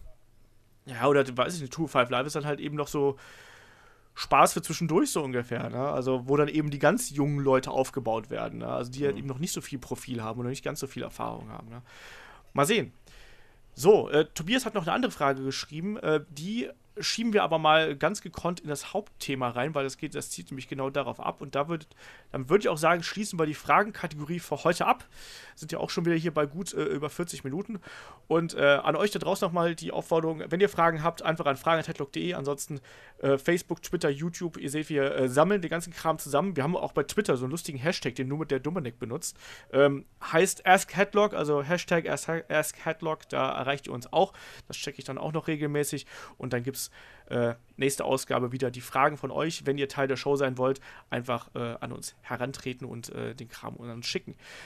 Ja, würde ich sagen, gehen wir mal zur, zum Hauptthema. Und das Hauptthema ist ja, ja Publikumsreaktionen und Wrestling-Crowds im Allgemeinen. Und äh, wir haben jetzt gerade die WrestleMania-Woche hinter uns. Und da ist es ja so, dass WWE sogar äh, das Publikum als, ja, als Marketing- Gag benutzt. Also sprich, sowas wie Raw After WrestleMania funktioniert nicht ohne die Fans, weil äh, man eben ein ganz besonderes Publikum hat. Und da frage ich gleich mal Chris, der ja da live drüben war, äh, wie war das denn bei Raw nach WrestleMania, äh, speziell was die Publikumsreaktionen angeht? Äh, es, es war schon eine, eine ganz spezielle, sehr, sehr wilde Crowd. Also ähm, sowas habe ich dann doch noch nicht erlebt. Gerade nicht bei äh, WWE-Shows, dass eine Crowd so unfassbar abgeht und so laut ist und ähm, auch relativ äh, kreativ, was Chance betrifft. Ähm, da- das war schon äh, ein besonderes Erlebnis. Also ich, ich würde das jetzt nicht, äh, ich würde jetzt nicht sagen, WrestleMania steht an diesem Wochenende, wo ich drüben war, über allem. Das ist tatsächlich, äh, Raw ist damit gleich auf, weil das so, so ein ganz, ganz anderes, spezielles Erlebnis war und das eben durch dieses wilde Publikum. Auch wenn ich nicht alles gut fand, was da abgelaufen ist. Beach Boy Mania? Ganz genau das. Ähm, das äh, hat mich unfassbar genervt. Gerade weil es dann auch noch bei einem sehr, sehr coolen Match war und nicht bei ein, irgendeinem scheiß langweiligen Segment oder so. Ähm, der, äh, Neville ist eigentlich äh, ein, ein Smart Mark-Liebling äh, und da ziehen sie dann so einen Mist ab und äh, die, die hauen halt ein richtig, äh, richtiges star starkes Match raus und äh, geben dann halt einen Scheiß drum. Dann brauchen sie sich nicht wundern, wenn dann irgendwie äh, Neville verbuckt wird und sie dann wieder irgendwo ins Forum schreiben müssen, oh, das ist aber unfair, was die WWE mit Neville macht. ja? Äh, und äh, d- dann feiern sie irgendwelche bescheuerten Wasserbälle da. Und in dem Moment ähm, äh, war, äh, ja, habe ich auch so einen leichten Hass auf Chris Jericho gehabt, obwohl ich ihn eigentlich liebe, äh, wo er in seine Promo dann Beachball Mania noch eingebaut hat. Weil ich dachte, boah, das ist jetzt so, so, so ein so ein Cheap Pop, den du da absahnst. Und es ist eigentlich so unfair, was da abläuft, dass da äh, äh, die Leute nur sich selbst und diese beschissenen Wasserbälle feiern. Ja, also mir ging es ja im letzten Jahr genauso. Ich, da saß ich ja dann äh, im Publikum und da ist das ja, glaube ich, zum ersten Mal aufgekommen mit dem, äh, mit dem Beachball und ich habe auch gekotzt. Ne? Das war, also bei, bei, bei, bei dir war es das Neville-Match, bei mir war es damals das Raw-Debüt von Baron Corbin. Und ich denke mir so, ja, geil, Leute, weißt du, da steht Baron Corbin im Ring, ein Neuankömmling und kein Arsch interessiert sich für die. Er hätte auch noch mit Wasserbällen gespielt bei Baron Corbin, ganz ehrlich. na, aber, aber, nicht, aber nicht, wenn jemand gerade sein Debüt feiert. Ich finde, gerade wenn man, wenn ein neuer äh, Wrestler irgendwo hinkommt, dann sollte man auch als Zuschauer sagen, so, okay, Ja. entweder buhe ich den aus, wenn es ein Heal ist, oder ich applaudiere dem, wenn es ein guter Junge ist. Aber ich finde, dann muss man dem halt eben auch eine Chance geben. Und äh, diese Beachball-Geschichte hat ja auch Tragweite nach außen, weil du merkst halt eben auch am Fernsehen so, okay, die Crowd ist halt eben komplett mhm. neben sich und konzentriert sich halt eben nicht auf den Kampf und dadurch verliert der Kampf halt einfach an Wertigkeit. Und da kommen wir ja nachher noch ja, drauf zu sprechen. Das ist es. Und, ähm, und, und äh, was mich halt auch noch genervt hat, war ähm, dann hinterher, als, als Bella zurückkam in dieses Tag-Team-Match, da stehen halt auch die größten Smartmark-Lieblinge zusammen im Ring. Ja, mit äh, Joe, Owens, Rollins und Bella. Und äh, sie feiern halt den Entrance und dann, hey, jetzt machen wir Laola-Welle.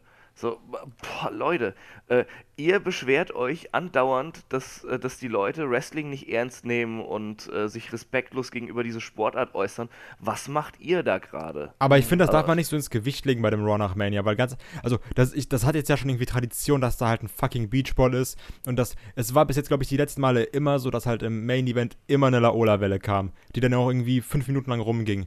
So klar, das ist irgendwie insofern respektlos, ja, kann ich verstehen. Aber ich glaube, du musst es halt auch einfach dann abtun unter dem Motto, ja, das ist halt eben die Raw nach WrestleMania. Das gehört jetzt irgendwie dazu, dass die Leute das machen, ob man das jetzt mag oder nicht, sei mal dahingestellt. Aber das ja, hat halt, nee, das hat diese, diese, das ist halt diese dumme Tradition bei der Raw nach Mania, ob man das jetzt mag oder nicht, ist jetzt mal egal, aber es ist so, du hast ja wirklich immer diesen dummen Beachball da und wirklich, du hast immer eine Laola-Welle im Main Event bis jetzt gehabt. Naja, die, man, die, dieser Beachball war jetzt, glaube ich, das zweite Mal und, und ob es mhm. Tradition ist oder nicht, wenn sie scheiße ist, dann, dann muss man halt damit brechen. Äh, das, ich, ich, dieses, ja, dieses bipolare Verhalten einfach so. Auf der einen Seite, hm, die Sportart wird nicht ernst genommen und der wird verbuckt und alles und sich da dann benehmen äh, wie die Halbaffen. Das, das geht halt auch, äh, da, da, kommt man auf keinen Nenner. Das, das war auch ähm, Goldberg, ja. Als, als Lesnar rauskam und, und sagte, ja, ähm, äh, Goldberg wird wohl so schnell nicht wiederkommen. Da hängen sie da alle mit ihren Yes-Rufen, einfach nur damit sie die absondern können, um sich selbst zu feiern. Äh, und dann zum Schluss, als Goldberg rauskommt, dann auf einmal, oh Goldberg, jetzt müssen wir Goldberg rufen. Da ich mir auch so, was? Was ist mit euch los? Ich fand es aber auch so lustig, dass Goldberg ja dann auch in seiner äh, Abschiedsrede da auch die Fans ja wirklich angegriffen hat, so nach dem Motto: Achtung, ich spreche jetzt äh, from the heart, ne? also ich spreche jetzt hier wirklich mir was von der Seele haltet bitte die Klappe und hört mir zu. Das fand ich eben auch äh, sehr krass und da waren die Leute auf einmal auch so, oh, okay, oh, oder meint jemand anscheinend dann doch ernst und äh, offensichtlich kommt da jetzt was. Ähm, ich ich finde diese Raw nach WrestleMania halt eben auch ein bisschen schwierig. Ich finde es auf der einen Seite halt eben geil, mhm. aber manchmal ist es halt eben auch ein bisschen anstrengend und ich fand es letztes Jahr halt super kacke, weil, wie gesagt, da macht man da eben auch Wrestlern, auch wenn man wenn man denen eigentlich das Beste wünscht, macht man da im Zweifelsfall echt das Leben schwer irgendwie ja. auf eine gewisse Weise. Gerade den jungen Leuten, die gerade debütieren. Ähm, aber was ich, worauf ich eigentlich viel mehr hinaus wollte, ist, ähm, wie seht ihr das denn, dass äh, WWE das Publikum auch in bestimmten Shows, es gibt ja auch vorher dann bestimmte Ankündigungen, wo sie sagen, ja, wir sind jetzt nächste Woche, sind wir in New York und da gibt es auch wieder hier eine, eine wilde Crowd und so. Ähm, oder auch WXW macht das ja zum Beispiel auch, dass sie sagen, hier, die Zuschauer sind dicht nah am Geschehen, ähm, die Hamburger Power Crowd wird hier immer wieder aufgegriffen, wo halt immer gesagt wird, ja, hier, das ist die beste Stimmung in der, äh, in der Republik so ungefähr. Also wenn ihr zu WXW wollt, dann müsst ihr dahin, weil da ist es am lautesten. Findet ihr das okay, dass Zuschauer häufig auch als Verkaufsgrund für eine Show benutzt werden, sprich, dass sie als Marketinginstrument in, äh, benutzt werden? Also ich. Also Kai Also ich finde das A nicht schlimm, weil ich, also bei mir wirkt es halt, äh, wirkt es auch, wenn ich so sehe, okay, nächste Woche ist Raw, in Chicago, das hatte ich jetzt wirklich, als du geschrieben hast, NXT Takeover oder als ich auch gelesen habe, NXT Takeover ist Chicago.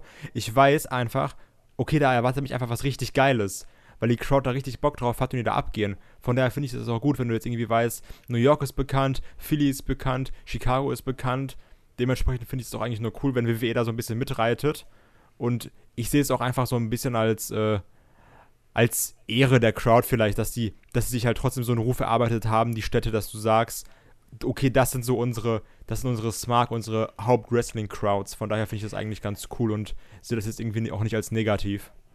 Ja, gebe ich dir recht auf der einen Seite, auf der anderen Seite ist es aber auch so ein bisschen das Bauchpinseln der Smart Marks so, damit die sich geil fühlen, weil, weil, weil sie laut sind. Also das ist ja, also es ist so ein Zwischending irgendwie. Ähm, da, dass die WWE das macht, ist, ist vollkommen verständlich, äh, aber irgendwie, ja, das ich, ich kann es voll und ganz verstehen, aber ich, ich finde, manche Smart Marks fühlen sich einfach viel zu wichtig.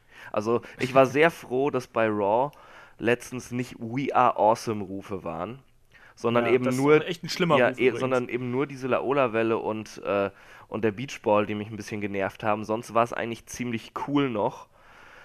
Äh, also We Are Awesome Crowds sind die Pest. ja, das ist halt dann eben, da ist man dann eben nicht mehr wegen, den, wegen dem Wrestling da, sondern einfach nur um eine Party zu feiern.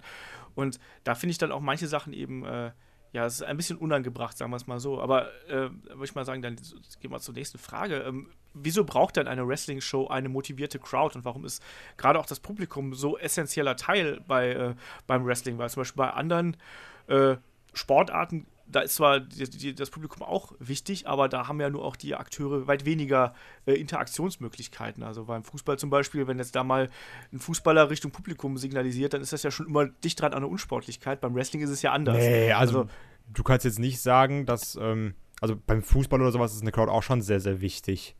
Also da, da wirst du ja irgendwie jetzt in anderen Aber die Interaktion Sport, ist nicht. Die, äh, aber also dann wird Hoffenheim nicht so da, guten Fußball spielen die Saison, wenn die Crowd ja, aber so wichtig wäre. Ist ja nicht so, dass da Leute irgendwie sagen, okay, ich gehe da jetzt jedes Wochenende gehe ich auf Schalke und gehe da trommeln oder sowas. Weil dass dir da irgendwelche, so, sonst hättest du da ja nicht die, die Nordkurven oder Südtribüne und den ganzen Kram. Also ich, ich rede aber für, für, von, der, von der reinen Interaktivität her, ist doch da eigentlich so, dass die, die also jetzt mal bei diesem Fußballbeispiel zu bleiben, dass das, ob jetzt da auf dem, auf dem Platz äh, es findet ja kein direkter Austausch zwischen Fußballspielern und Zuschauern statt. Klar, die Zuschauer, äh, die, die Fußballer bekommen das auf dem Platz mit, aber die reagieren ja meistens oder sehr selten eigentlich darauf, was da konzentriert, was da passiert, sondern konzentrieren sich ja eigentlich auf das Spiel selber. Während beim Wrestling ist es ja so. Nee, sehe ich nicht so. Nee, also das ist eigentlich wirklich ein, ein Äpfelbirnen-Vergleich. Also beim Fußball ist es ist ganz anders. Wer Stimmung macht, sind die Ultras in der Kurve, aber die machen auch nicht. Äh, ähm, passend zum Geschehen Stimmung. Die singen trantütig ihre ganzen Lieder immer nur durch, was sie für richtig halten. Und sie feiern sich eigentlich auch mehr selbst als das Spiel. Da mögen mir viele widersprechen, aber Ultras sind leider auch mittlerweile eine ziemliche Pest geworden, weil äh, Stimmung von den Tribünen auch nicht mehr wirklich aufkommen kann weil sie von den Ultras niedergebrüllt werden, die nur ihre Lieder singen wollen. Das ist was ganz, ganz anderes als im Wrestling, wo halt wirklich mehr Wert auf die Interaktion gelegt wird und die eigentliche, und es findet eigentlich nur Interaktion mit der Crowd statt beim Fußball, wenn bei einem Tor gejubelt wird oder irgendwelche Halbaffen in der Kurve ausrasten und dann die Spieler beschimpfen, weil sie äh, dem Abstieg entgegentaumeln oder so. Ja. ja, ja, kann man noch ein bisschen mehr zu sagen, aber ist auch egal. nee, hau, nee, hau raus, hau raus, wenn du. Ja, gut, wenn, du, du hast ja auch richtig schön, äh, gerade jetzt, wenn du so die Hauptfußballspieler hast, jetzt irgendwelche Derbys oder sowas, wenn du jetzt so Schalke Dortmund oder sowas hast, ähm, das ist auch dann egal, ob es irgendwie groß ist, also großer Fußball oder irgendwie Kreisliga, keine Ahnung wo. Ähm, ist jetzt schon, wenn so Derbys sind, da gibt es auch teilweise so schön richtig asoziale Reaktion auch von Fußballern Richtung der Crowd, dass dann irgendwie extra ein äh, Schalker bei Dortmund feiert oder ein Dortmund, Dortmunder bei Schalker in der Kur bei den Schalkern in der Kurve feiert oder sowas. Also manchmal hast du das schon, dass es irgendwie in Richtung schöne, aber auch extra provokante seitens der Spieler äh, Crowd Reactions geht. Also ja, aber es ist, das ist trotzdem irgendwie schwer, da nochmal, wie gesagt, also Wrestling Crowds mit irgendwie generell Sport Crowds zu vergleichen. Aber das stimmt. Aber da fragen wir doch mal anders. Wie wichtig ist denn die Interaktion zwischen Wrestlern und der Crowd für äh, ein Wrestling-Match an sich? Also, weil es gibt ja auch Matches, ähm, wenn einfach nur zwei Leute da vor sich hin wresteln würden, dann würde wahrscheinlich nur ein halb so gutes Match da herauskommen, als wenn da wirklich eine Bindung zu dem, zu dem Publikum entsteht und wenn dann auch kleine Gesten, große Gesten dem Publikum gegenüber gemacht werden. Sprich, welche Rolle nimmt ein Publikum äh, ein Wrestling-Publikum gegenüber dem Geschehen im Ring ein? Also wie wichtig ist das? Ähm, also ich finde insofern, äh, eine Crowd kann auch ein Match, haben wir schon ganz oft gesagt, kann ja auch ein Match irgendwie tragen, größer machen, kleiner machen, besser machen, schlechter machen. Ähm, hast du ja, wir haben ja nachher noch ein paar Beispiele irgendwie, wo du dann sagst, okay, es gibt ein Match, das ist eigentlich Mittelmaß, irgendwie wie The Rock gegen Hogan, aber durch die Crowd wird das irgendwie zum Match der letzten Jahre oder so. Ähm, dass da, aber da ist ja auch extra darauf abgezielt, die Crowd anzuheizen. Die, ich meine, schon allein diese ganzen, die ganzen Moves, schon allein die ganzen Entrance, die, die, die ganze Szenerie, die da abgezogen wird, ist ja darauf ausgelegt, mit den Fans zu interagieren. Wenn du jetzt irgendwie da lang gehst, und dann werden erstmal, wenn du die Rampe runtergehst, die Hände gegeben. Dann wird in jeder Ringecke einmal gejubelt. Irgendwie Hast du ja auch gesehen, wie The das bei Mania gemacht hat oder ganz klassisch, wenn so ein Hogan da sein, sein Ohr in Richtung der Fans hält auf jeder Seite einmal. Das ist, das ist ja wirklich, du, du willst ja, dass sie laut sind, du willst, dass sie was sagen. Das ist ja auch nochmal so ein Push für die Wrestler im Ring. Also da ist wirklich, ich finde aber auch Wrestling steht und fällt einfach komplett mit der Crowd Reactions. Äh, Fußball kannst du sagen, okay, ich gucke jetzt auf ein Fußballspiel, kann aber auch den Fernseher muten, das ist egal. Ich, ich finde, ah, hm. also ich finde, ähm, ein Wrestling-Match gemutet zu gucken, das ist schon teilweise Körperverletzung. ja, äh, da, da, da stimme, ich dir, äh, stimme ich dir zu. Ich kann Fußball, kann ich auch ohne Ton gucken, was ich öfters mal mache, wenn äh, hier Fritz von Thun und Taxis kommentiert. Da mache ich auch lieber den Ton aus und irgendwelche Musik an. Ähm, aber Wrestling geht da nicht. Äh, Wrestling ist aber auch ein, ein Sport, der unfassbar von den Emotionen lebt. Nicht nur von der äh, Fehde zwischen den beiden Leuten, die im Ring stehen, sondern eben auch, wie die Crowd eingebunden wird. Und ähm, man, man, man, sieht es ja auch immer wieder, dass so, so ein paar äh, Leute im Ring, ähm, dass denen das nicht so ganz liegt, eine Crowd abzuholen und einzubinden. Klar hat jeder irgendwo seine Signature-Moves, die auch dafür vorgesehen sind, um die Crowd ins Match zu holen, dass sie darauf reagieren, weil das ist was, was sie kennen. Und ähm, ob es jetzt der Superman Punch ist äh, von Reigns oder eben ähm, der, der Spinebuster von Triple H oder sowas, das, das sind eben so diese, diese Signature Moves, die die Crowd wieder reinholen. Und mhm. äh, man, man, sieht äh, gerade bei den ehemaligen Indie-Wrestlern, dass die es noch, auch noch ganz anders gewohnt sind, mit einer Crowd zu interagieren. Also, ähm, das ist jetzt gar nicht mal böse Reigns gegenüber gemeint, äh, dass ich ihn jetzt als Negativbeispiel nehme, aber wenn dem was zugerufen wird, dann reagiert er meist gar nicht. Oder er guckt nur. Ein Owens, äh, der ist es noch gewohnt, äh, vor, keine Ahnung, 100 Leuten oder so aufzutreten, die ihn auch mal beschimpfen oder irgendwie sowas. Der nimmt das auf und äh, improvisiert dann sofort und gibt denen irgendwas wieder. Das war selbst hier bei der Hausshow in Nürnberg, wo ihn irgendeiner beleidigt hat, äh, wo er sich sofort umdrehte und den was an den Kopf äh, geworfen hat und alles äh, drumherum war am Lachen. der, ähm, das holt auch wieder die Leute noch mehr ins Match rein. Also es ist gerade dieses Emotionale, dieses, dieses Aufwühlende, was Wrestling so unfassbar geil macht. Und äh, ich, ich glaube, wäre das nicht so greifbar, würden da einfach nur ein paar Leute im Ring stehen und, und sich ein paar Headlocks um die Ohren hauen, wo, wo eine Crowd halt nicht so drauf abgehen kann, das wird halt auch einfach nicht mehr ziehen. Und deshalb äh, sind Orton-Matches halt auch so langweilig und die Crowd meistens tot. ähm, aber mal, mal anders gefragt. Ähm, Wrestler sagen ja, Hauptsache, man zieht Reaktionen mit dem, was man macht. Also egal ob positiv oder negativ, aber Hauptsache, man erreicht die Leute und äh, entfacht irgendwelche Emotionen. Ähm, die Internetfans sind, sind, sich da ja uneins drüber. Also zum Beispiel, dass sie einen Roman Reigns ausbuhen oder dann auch mal ähm, jetzt zuletzt Enzo und Big Cass ausbuhen auf einmal. Ähm, da sagt man dann, oh nee, äh, das ist irgendwie falsch und man benutzt jetzt auch den Buhruf quasi, um seinen Unmut über das Produkt auszudrücken. Ähm, seht ihr das als problematisch an aktuell, dass man quasi auch diese Macht, die auch ein Publikum hat, dann auch sowohl ins Negative als auch ins Positive, dass man die inzwischen auch versucht auszunutzen und zu kanalisieren? Ich finde nicht, dass ähm, der Buhruf eigentlich die Sache ist, die jetzt gegen das Produkt geht. Also, ähm, der Buhruf, warum jetzt bei Enzo und Bekers gebucht wurde, das war auch so, das habe ich einfach gesagt, okay, das Raw nach Mania so, ja, keine Ahnung, was die da machen. Dass Roman Reigns gebucht wird, ist ja auch, ähm, also bei mir sind eher so die Chance, wenn die gegen irgendwas gegen sind, sind eher dieses CM Punk Chance. Das, mhm. das ist so, mhm. wenn, wenn du wirklich was gegen das Produkt hast, dann boost du eigentlich nicht, weil ich finde, Boon ist trotzdem immer noch so ein bisschen, zumindest empfinde ich das so, wenn ich das gucke, ist für mich Boon, okay, die mögen halt den Typen im Ring nicht. Aber wenn die sagen, WWE ist kacke, dann wird eigentlich irgendwie CM Punk oder sowas gechantet. Um zu Was sagen. Ich ziemlich doof finde, muss ich ja, sagen. Ja, also es ist halt, ah, ich sag mal so, wenn jetzt irgendwie eine Stephanie oder ein Triple H im Ring ist, kann ich es irgendwie noch nachvollziehen, weil da war ja was, ne? So, okay, kann man machen und ist jetzt auch irgendwie auch so als, als zum Running Gag geworden. Mal gucken, was Stephanie dieses Mal sagt. So, ja, hm. Aber wenn du jetzt, keine Ahnung, da ist irgendwie Natalia kämpft gegen Carmella oder sowas und findest einfach langweilig, dann CM Punk zu chanten, das ist ja, das, das sage ich auch, das ist respektlos und auch nicht geil. Was, was soll man denn sonst machen, außer, außer buhen? Man, man muss ja irgendwie seinen Unmut äußern dann. Und äh, die WWE brüstet sich ja auch damit, dass sie für die Fans sind und das bestmögliche Produkt für die Fans machen wollen. Und dann müssen die Fans halt auch mal sagen, äh, wenn sie irgendwas kacke finden und sagen, hey Leute, das ist nicht das Produkt für uns, das ist, das ist das, was ihr wollt, nicht das, was wir wollen. Von daher ist es, ist es vollkommen okay. Nur, äh, was war jetzt mit Enzo und Big Cass? Mein, die wurden doch dann höchstens beim Raw After Mania ausgebucht. Ja, ja, eben, genau, genau. genau ja, ja, aber da, das, äh, äh, das lag einfach daran, dass sie gegen Cesaro und Sheamus angetreten sind und an nichts anderem. Als die rauskamen, wurden die erstmal ordentlich bejubelt. Eben, so sehe ich also, das nämlich da, auch. Da habe da hab ich keine Buhrufe gehört, aber dann kamen halt Cesaro und Sheamus, die unfassbar over waren bei dieser Crowd. Und ja, äh, ja. das war halt einfach nur äh, die Buchrufe dann so, so, hey, wir wollen nicht, dass ihr gewinnt, wir wollen unbedingt Cesaro und Seamus als Number One Contender sehen.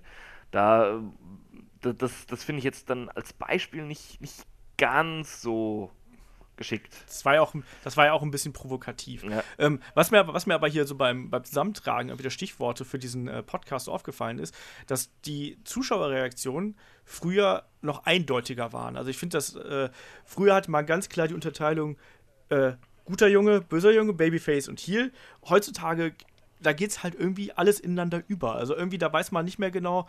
Ähm, Fans haben inzwischen einfach ihre eigene Meinung und äh, tun die eben auch kund. Das ist egal. Also es gibt ja auch bei, bei, bei John Cena, John Cena Sucks, das ist ja inzwischen einfach schon so ähm, Tradition, auch da wieder. Ne? Also das ist ja inzwischen auch gar kein ähm, negativer äh, Ruf mehr, finde ich. Also dieses äh, äh, John Cena Sucks, sondern das ist einfach nur Spaß, genauso wie bei Kurt Angle. Wenn der rauskommt, rufst du auch äh, Sucks, ne? Aber ähm, mir ist halt schon aufgefallen, dass man das Gefühl hat, dass die äh, Zuschauerreaktionen früher eindeutiger gewesen sind. Ähm, wie, sieht, wie sieht er es gerade in der Entwicklung von äh, Heal- und Face-Charakteren? Ich finde, das liegt aber auch so ein bisschen daran, dass du heute auch viel diese Indie-Leute hast oder sowas. Also du hast auch, ähm, klar, also generell Heal und Face ist halt auch schwierig geworden heutzutage durch die ganzen Sachen, die man liest und durch die ganze Social-Media-Kacke und sowas.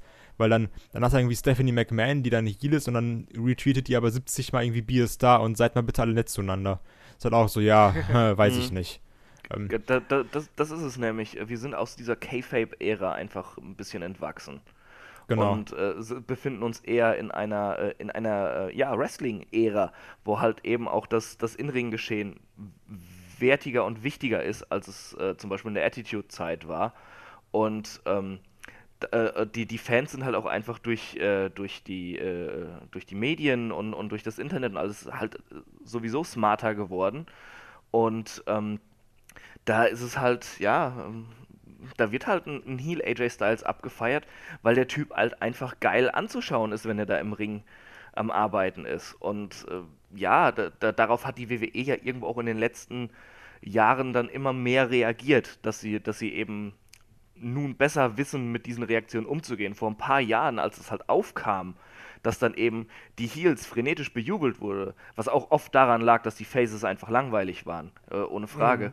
Mhm. Äh, die, die, WWE wusste ja teilweise überhaupt nicht, wie sie damit reagieren, äh, darauf reagieren sollten, wie sie damit fertig werden.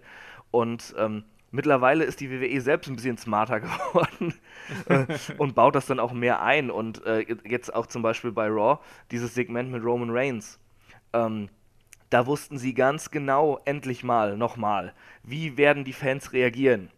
Ja, hm, es, es war natürlich nicht allzu schwer zu sehen, aber äh, bei der WWE ist das trotzdem ein Schritt nach vorne. Das heißt bei denen nichts. Dass sie das dann auch wirklich geschickt genutzt haben, um für dieses Segment was zu bauen und diesen Charakter Roman Reigns äh, weiter zu positionieren und zu festigen. Mhm. Äh, ja, ich, ich, das ist halt einfach eine andere Zeit. Und man, man könnte jetzt natürlich noch dahin diskutieren da, oder dahingehend argumentieren, dass es in der Attitude-Ära mehr und größere Stars gab. Ähm, kann man jetzt auch nicht abstreiten, aber ich, ich glaube, zu großen Teilen liegt es halt wirklich einfach an diesem Wechsel K-Fape-Ära, Wrestling-Ära. Was aber, was du halt trotzdem nicht vergessen darfst, ist, ich finde, heutzutage hast du aber auch viel mehr Leute, ähm, halt gerade, du hast ja eine, meiner Meinung nach ist die Crowd auch viel, viel, viel gemischter. Du hast dann da irgendwelche mhm. Familien, dann hast du da irgendwelche äh, jüngeren Leute, dann hast du da so richtige Smarks und ähm, das sind auch dann die, die Leute, die, die kennen halt einen AJ Styles. Und ob der jetzt irgendwie sagt, so, ja, äh, keine Ahnung, Toronto, du bist aber richtig scheiße als Stadt, dann weißt du so, okay, ich liebe einfach AJ Styles. Und ja. ähm, das ist die Sache, die, die kennen den schon irgendwie so, so wie Olaf jetzt irgendwie mit Daniel Bryan, das sind Leute, die kennt man vielleicht schon seit zehn Jahren oder sowas, obwohl die auch erst seit einem Jahr in der WWE sind. Und dann, hm. dann wird er halt auch nicht ausgebucht als Heel oder als Face, sondern die ganzen Leute, die sagen, oh mein Gott, da ist endlich AJ Styles, den ich jetzt schon so lange verfolge, der ist jetzt in der, endlich in der WWE. Der, der, kann auch von mir aus meine Oma die Treppe runterschuppen. Ich feiere den trotzdem an. da, da, wollte ich jetzt gerade mich fragen, ähm, wie weit darf der dann hier gehen, um Zuschauerreaktionen zu ziehen? Ich meine, der, der Babyface, der hat es ja also der hat es nicht leichter, sondern der hat es eigentlich noch viel schwieriger, weil ähm, als guter Junge äh, da noch die guten Reaktionen zu ziehen, ist gar nicht so leicht, äh, muss man ja mal zu sagen. Ich glaube, als Heal hat man da ja deutlich mehr Freiheiten. Ähm, wie weit darf man gehen, um das Publikum gegen sich aufzubringen, frage ich jetzt mal. Also ich habe es ich selber am eigenen Leibe in Anführungsstrichen äh, miterlebt, ähm, als JBL äh, bei einer Deutschlandshow den Stechschritt im Ring gemacht hat, um Heal-Reaktionen zu ziehen. Ähm, vor einigen Wochen ging äh, ein, ein Video mit Kevin Owens rum, wo er ein kleines Kind beleidigt hat und äh, daraufhin die Mutter verlangt hat, dass man irgendwelche äh, ja, Strafen für Kevin Owens ausspricht. Och, äh, nee, schon, nee, schon gut. also wie weit, ich meine, das ist natürlich auch ein krasser Unterschied. Ne? Also auf der einen Seite Stechschritt und Hitlergruß und auf der anderen Seite eben ein Kind beleidigt. Ähm, aber generell, wie weit darf ein, ein Heal eurer Meinung nach gehen und äh, gibt es auch irgendwo Grenzen? So, Chris. Das ist jetzt natürlich sehr, sehr weites äh, Feld hier. Ähm, äh, ein Heal darf sehr, sehr weit gehen. Also jetzt äh, ein Kind äh, äh, äh mal anbrüllen oder zum Weinen bringen, da muss ich ehrlich gesagt immer lachen, wenn ich sowas sehe. Da, dann ist mir der Heal di direkt sympathisch. Weil du ein durch und durch verdorbener Mensch bist, deswegen. ja, kann schon sein, ja. nee, aber sowas finde ich dann eher noch lustig. Jetzt, ähm, der Stechschritt ist halt billige Heat, die er, die er zieht. Das ist halt, ist halt, oh, wir sind in Deutschland. Nazi-Referenz. Der ist aber auch strafbar in Deutschland einfach. So. Ja, das, ja, Da kannst du auch sagen, es ist künstlerische Freiheit oder so. Also ja, du, du, du kannst dich schon irgendwie da rausreden, klar, aber es, es ist halt billig und ähm, ich, ich, ich, weiß nicht, dürfen wahrscheinlich so weit gehen, wie sie wollen, so, solange sie nichts, äh, ja, ähm, ja, nichts, nichts machen, wo, wo sie straffällig mit werden, aber äh, äh, ein guter Heal lebt doch eigentlich eher davon, dass er kreativ ist und einfach auch intelligent Heat zieht und nicht einfach nur sagt, äh, eure Stadt ist scheiße oder oh, vor, vor, äh, vor 60 Jahren, da waren hier die Nazis an der Macht. Junge, Junge. Das ist, das ist halt. Äh, äh, da, da, da finde ich es dann schon wieder lustiger, wenn, äh, wenn sich dann tatsächlich so ein Brocken wie Kevin Owens einfach mal mit einem Kind anlegt und, und sich so auf diese Stufe begibt halt irgendwie. Das, das hat halt auch wieder was vollkommen Absurdes, aber äh, es ist halt trotzdem unterhaltsam irgendwo. Ich finde aber auch, dass ein äh, Healer insofern einfach kreativ sein sollte und halt nicht mm. dieses. Ähm, mm. Ich glaube, ich finde ganz ehrlich, ich glaube, wir können das als, als wir als Deutsche, ne, wir können das gar nicht nachvollziehen. Insofern, ähm, diese, dieser, dieser, nennt man das auch Patriotismus oder diese Verbundenheit zu deiner eigenen dummen Kackstadt, in der du wohnst. So, weißt du, wenn jetzt so einer zu Olaf sagt, ja, äh, Gut, du wohnst in Essen. Ja, aber das ist halt die Sache. Also. So, wenn jetzt einer zu Olaf oder wenn jetzt einer zu mir sagt, oh, Essen ist aber kacke, sag ich so, ja, okay, cool. Ja, ja. schön für dich. oder, aber wenn, wenn du jetzt irgendwie in Amerika wohnst und einer sagt so, ja, aber äh, Los Angeles ist schon richtig kacke, da sagst du so, was? Den steche ich ab. So, ja, so. Man muss natürlich dazu sagen, dass die Verbundenheit sowohl zu seinem Land als auch zu den Städten äh, in den USA, glaube ich, mit am stärksten ausgeprägt ist. Hatte ich das erzählt von, von America the Beautiful mit der Tröte bei WrestleMania? Ja, das hast du erzählt. Sowas geht halt gar nicht. Ich habe ja da auch noch ein paar lustige Beispiele rausgesucht, wo die Wrestler äh, Zuschauer gegen sich aufgebracht haben. Am, am, geilsten fand ich ehrlich gesagt die Geschichte von Roddy Piper, also irgendwie äh, äh, irgendwann in den 70ern, 80ern, ähm, wo Piper in Los Angeles halt eben äh, seinen Heel-Charakter aufgebaut äh, hat. Und da wirklich, der hat seinen Heel-Charakter darauf aufgebaut, dass er vor allem die mexikanische Bevölkerungsschicht ähm, angegriffen hat. Und dann, ja, ja das, war, das war halt wirklich rassistisch damals, ne? Und das äh, Rassismus war auch, glaube ich, damals auch echt ein großer Teil vom Wrestling einfach. Ja. Äh, Stereotypen anzusprechen. Mhm. Ne? Ähm, aber bei ihm war es halt dann wirklich so, dass er dann irgendwann sich entschuldigt hat und gesagt hat, so, ich spiele jetzt die mexikanische Nationalhymne, das war auch in Los Angeles und äh, alle haben so, ja, okay, komm, versuch mal die Entschuldigung anzunehmen ne? und dann hat er La Cucaracha auf dem Dudelsack gespielt. Ne? Das finde ich schon relativ gewagt und auch wenn man, ich habe gestern einfach mal Wrestling und Riots und äh, äh, Wrestler Getting Stabbed gegoogelt. ähm, Was auch sonst. Als, als früher Sachen, die man so Jim macht. Cornette. Nee, nee, Jim Cornette, Jim Cornette brüstet sich bis heute dahin, der, äh, der Wrestling-Promoter gewesen zu sein, der am häufigsten und Manager, der am häufigsten äh, mit, mit einem Messer angegriffen worden ist. Äh, Classy Freddy Blassie, auch Hall of Famer, glaube ich, bei WWE, wurde laut eigener Aussage 23 Mal mit einem Messer angegriffen und sogar mit Säure attackiert. Ähm, ich weiß, wer Jerichos Biografie gelesen hat, dass der, meine ich, in Mexiko ähm, mit einem vollen Becher Pisse beworfen worden ist. Ähm, und auch ga, ganz andere Sachen. Also, wenn man so in die, in die jüngere Vergangenheit äh, zurückgeht, auch so einen Bubba Ray Dudley, was der zum Beispiel in der ECW an Riots verursacht hat, da gibt es dann auch die Geschichte, äh, wo er da in der ersten Reihe steht und sich mit einer alten Frau anbrüllt. Ne? Und die Frau versucht anzuspucken und solche Sachen, versucht ihn zu schlagen. Also, ähm, Heels haben da schon durchaus Freiheiten, auch wie soll man sagen, äh, das Letzte aus, dem, aus der Crowd herauszuholen und die wirklich bis an die äh, Weißglut Das- zu treiben. Das, äh, das einzige Problem ist, was ich damit habe, ist, die Heels sind ja trotzdem noch so, dass sie halt in ihrer, in ihrer Rolle bleiben, ne? Also, dass sie halt eben trotzdem der Heel sind, aber wenn dann die Fans irgendwie so meinen, komplett zu übertreiben. So, ich meine, es, Alter, es gab mit dieser Sergeant Slaughter-Fehde, die da war mit irgendwie, wo dann für den Irak war. Also, dass das von der WWE eine der dümmsten Sachen waren, die sie jemals gemacht haben, sei mal hingestellt.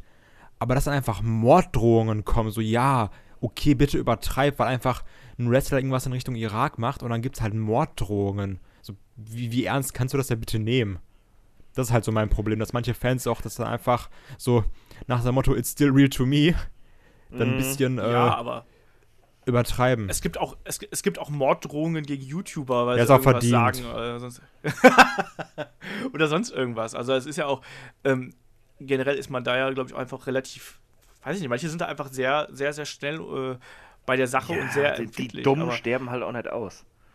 Ja, das ist halt wirklich so. Apropos Dumme sterben nicht aus. Ähm, es gibt ja auch diverse Aktionen, wo dann auch äh, Fans handgreiflich gegenüber den äh, Wrestlern werden. Also um auch so mal so ein bisschen die Negativseiten ähm, aufzugreifen. Wir haben es gerade schon erzählt, hier von Messerattacken äh, gibt es genug Geschichten. Ähm, auch eine Sachen, also ich habe jetzt auch, das älteste, was ich gefunden habe, war zu Blackjack Mulligan, äh, also Vater von äh, Barry Windham, der äh, beim Kampf von Pedro Morales vorher ähm, die Zuschauer so lange beleidigt hat, bis er auch mit Messer attackiert worden ist. Ne? Also erstmal, warum, damals war es halt auch noch so, dass jeder da irgendwelche Kram mit in die Hallen nehmen durfte. Heutzutage sind die Sicherheitskontrollen besser. Ähm, bei der NWO-Ära zum Beispiel, die Sachen, äh, wo dann wirklich bei jeder zweiten Promo der Ring einfach komplett voll mit Müll gewesen ist. Also wer sich diese Promo von Hogan beim Bash at the Beach 96 anschaut, ähm, wie oft da Becher oder wie viele Becher da fliegen und auch teilweise volle Becher da Das siehst du ja auch beim, da- beim Entrance von Andre the Giant, wo der mit dem, äh, keine Ahnung, wie der andere, wie der Manager gerade von dem heißt, die. Bobby. Genau, die kriegen ja auch einen Becher nach dem anderen an den Kopf geworfen, ne? Ja, ja. Ja, ja, eben. Also, ähm, oder auch, dass, dass Fans halt in den Ring springen. Ne? Also, findet ihr das, also mal generell, habt ihr da Erinnerungen dran? Ich glaube, dass, dass wir das alle blöd finden, sind wir uns, glaube ich, einig. Aber äh, habt ihr da spezielle Erinnerungen dran? Lacht ihr über sowas oder denkt ihr euch, haha, armer Depp? Naja, da kann man eigentlich nicht, nicht drüber lachen, wenn dann so, so, so ein Idiot wirklich versucht, in den Ring zu steigen. Äh, äh, denn, denn man weiß ja nicht genau, was ist deren Intention. Wollen die jetzt einfach nur eben, was weiß ich, äh, den Roman Reigns mal schubsen und sich stark fühlen oder so? Oder wollen die den tatsächlich irgendwie attackieren und haben irgendwas mit reingeschmuggelt oder sowas? Äh, die, vielleicht die, die Fähigkeit zu denken lernen und einfach mal ähm, mit dem Arsch auf dem Stuhl sitzen bleiben und die Show genießen. Also so, so in, in den Ring reinrennen, das geht halt gar nicht. Und es geht auch überhaupt nicht, irgendwie die, Leu die Leute mit irgendwas zu bewerfen oder so, wenn es jetzt nicht ähm, gerade irgendwie der, der, der Superheel ist bei, bei Indie-Shows, wo dann mit Klopapier oder sowas geworfen wird, ja, was, halt- was halt lächerlich ist, aber, aber irgendwie diese Intention, jemanden zu verletzen oder sowas, das, geht nicht. Ja, sehe ich aber auch so. Also, die Sache ist auch heutzutage, damals war das wirklich so, dass du gesagt hast, okay, ich finde jetzt Wrestler XY, den mag ich halt nicht. Und dann dann haben die die mit dem Messer verletzt. Ja, okay, kritisch, ne? Also ist auch nicht schlau. Das Problem ist heute, ist auch so viel, das hast du ja schon allein bei der fucking Weltmeisterschaft gesehen, dass da irgendwelche Leute einfach in den Ring oder über das Feld rennen für irgend so ein dummes YouTube-Facebook-Video. Weißt du? Das warst du, oder? Ja, meine Mutter. Ähm. Na, das ist, denke ich mir auch so, ja, dann schreiben die sich da irgendwie abonniert Headlock auf ihren He Oberkörper und rennen da irgendwie durch die Halle dreimal. Also auch so Mach das bitte nicht, mach das bitte nicht. Unter allen, die das machen, verlosen wir ein Headlock-Shirt. ja, genau. Nein. Das Problem ist, dass auch heute einfach äh, viel Kacke gemacht wird für diese, für diese drei Sekunden Internet-Fame. Das ist halt auch noch ganz schlimm. Mhm. Und dann ja, hast du trotzdem recht, noch die. Affen da, die das, also du hast halt diese Affen, die das da irgendwie für ihre drei Sekunden Fame machen und dann auch die, die einfach asozial sind, so wie als dann äh, Roman auch bei so einer Hausshow mit so einem Money in the Bank Koffer beworfen wurde einfach.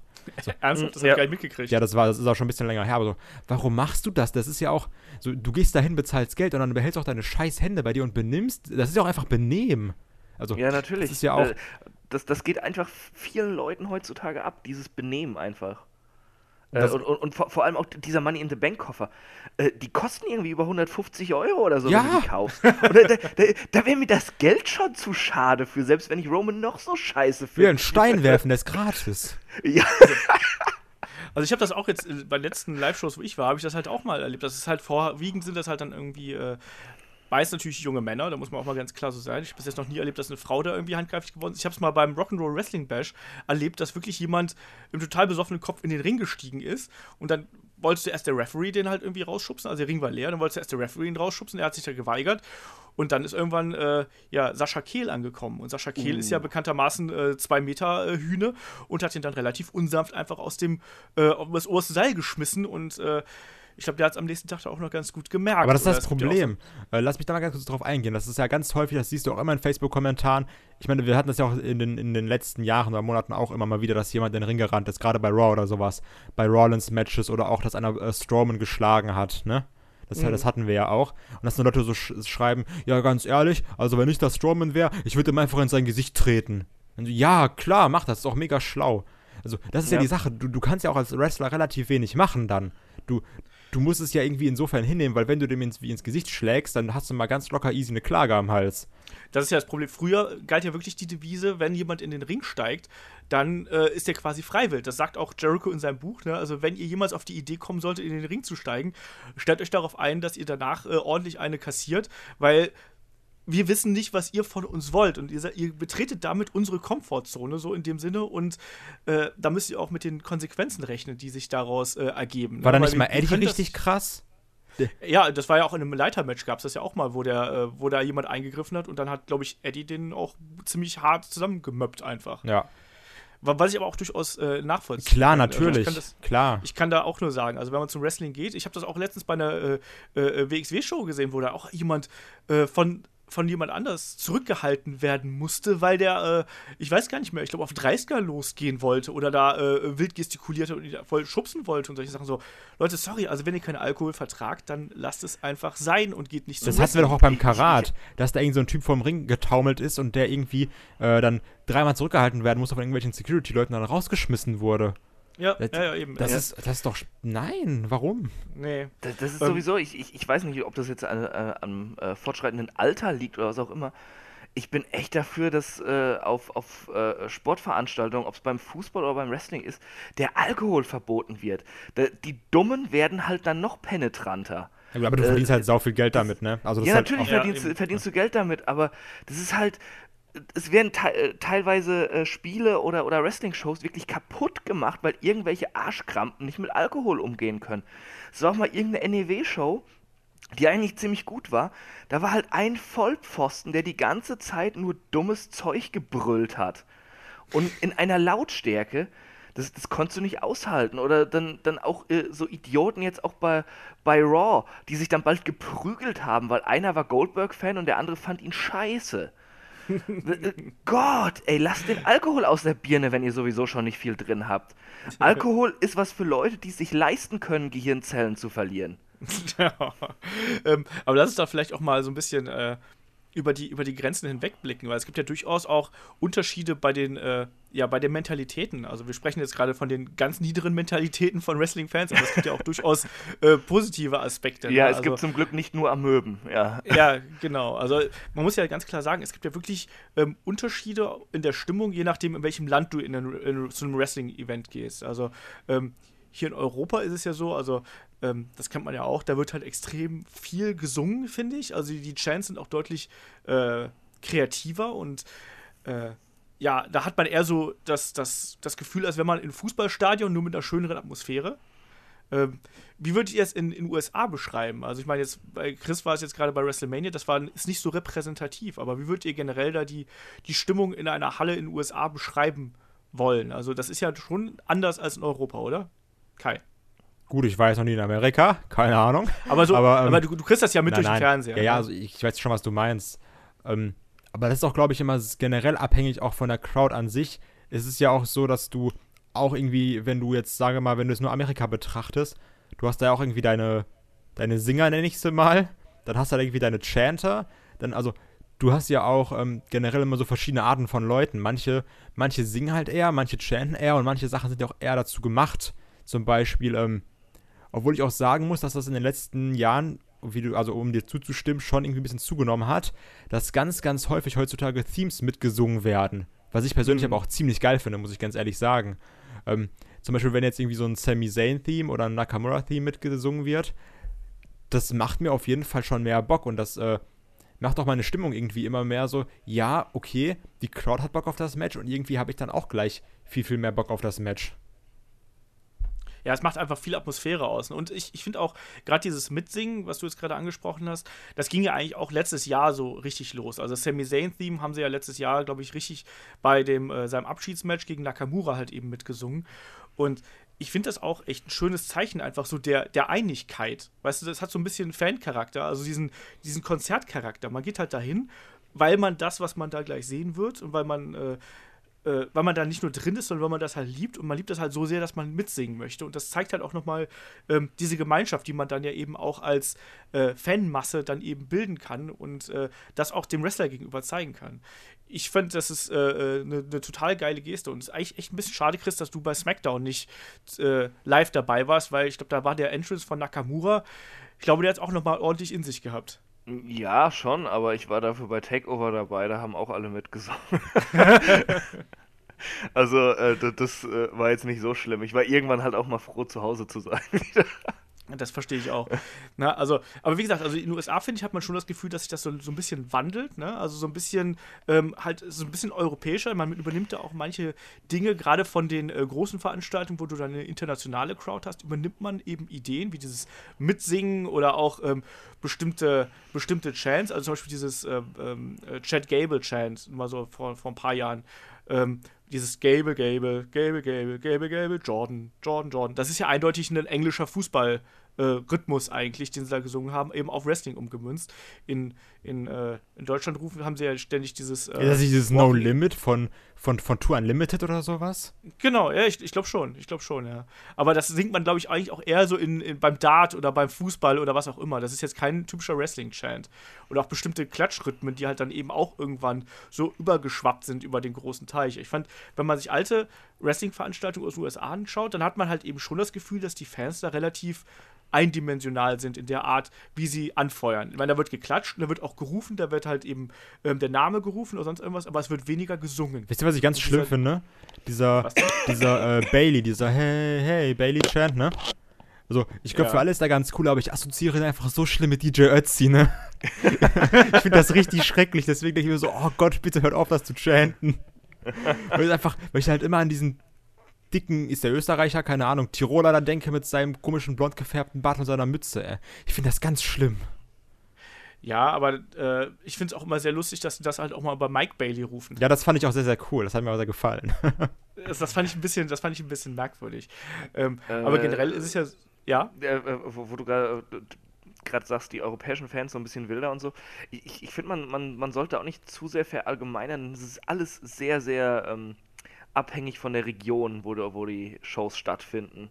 Also äh, ich, ich krieg's hier zum Beispiel auch mit, ähm, als ich noch in NRW gewohnt habe und äh, eben in Nordrhein-Westfalen und in Hessen zu Shows gegangen bin, war die Crowd auch viel lauter und innovativer und, ähm, und ist auch mehr aus sich rausgegangen. Aber Nürnberg ist doch München, in, oder? Wo du wohnst. Bayern der Fall. Ja, für Bayern. Also, du wohnst auch in Bayern, ne?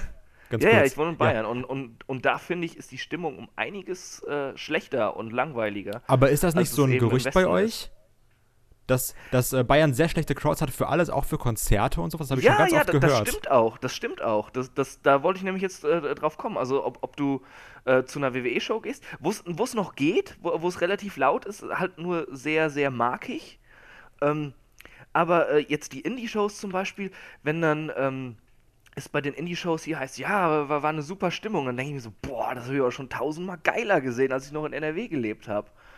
Und äh, auch bei den Konzerten, ähm, äh, äh ich, ich, ich war hier jetzt mittlerweile auf mehreren. Ich war bei, bei äh, Cancer Bats, NorthX, Terrorgruppe, Backyard Babies und so. Es sind halt immer echt langweilige Crowds, weißt du? Dann, dann selbst bei, bei, bei der Terrorgruppe oder so ist keiner mal, der aus sich rausgeht. Die stehen halt alle und, und, und gucken sich die Band an und, und klatschen dann, wenn der, der Song vorbei ist. Das ist halt Puh, äh, das ist sehr regional alles und ich finde, das sieht man auch bei den amerikanischen Crowds. Wir hatten es ja vorhin schon angesprochen mit Philly und Chicago und so, die, die jetzt nicht unbedingt die kreativsten sind vielleicht, aber einfach sehr laut die Meinung äußern. Und dann hast du aber auch gleichzeitig dann, dann so, so Crowds wie, wie in Corpus Christi oder so, die alle auf ihren Händen sitzen und denen so langsam der Speichel aus dem Mundwinkel läuft, weil sie halt gar nicht reagieren. Ja, so sieht's aus. Aber ich habe auch ja, ich habe hier so eine, so eine gewisse Liste mit, äh, genau, bevor, bevor ich vergesse, ich wollte auch noch mal ganz kurz auf Japan eingehen, weil Japan ist ja auch noch mal so, so ein Mischding, ne? Ich finde, Japan, ja, japanische Crowd ist auch was ganz Eigenes. Also ich war leider noch nie bei einer Wrestling-Show in Japan, aber was man halt eben so von Tapes mitbekommt, die sind ja grundsätzlich eher äh, leise, aber das Faszinierende ist eben, die äh, fokussieren sich ja wirklich so komplett auf das Wrestling-Geschehen und äh, wenn dann da, die werden ja inzwischen auch lauter, also da wird inzwischen wohl auch mal der Name häufiger mal gechantet oder häufiger applaudiert.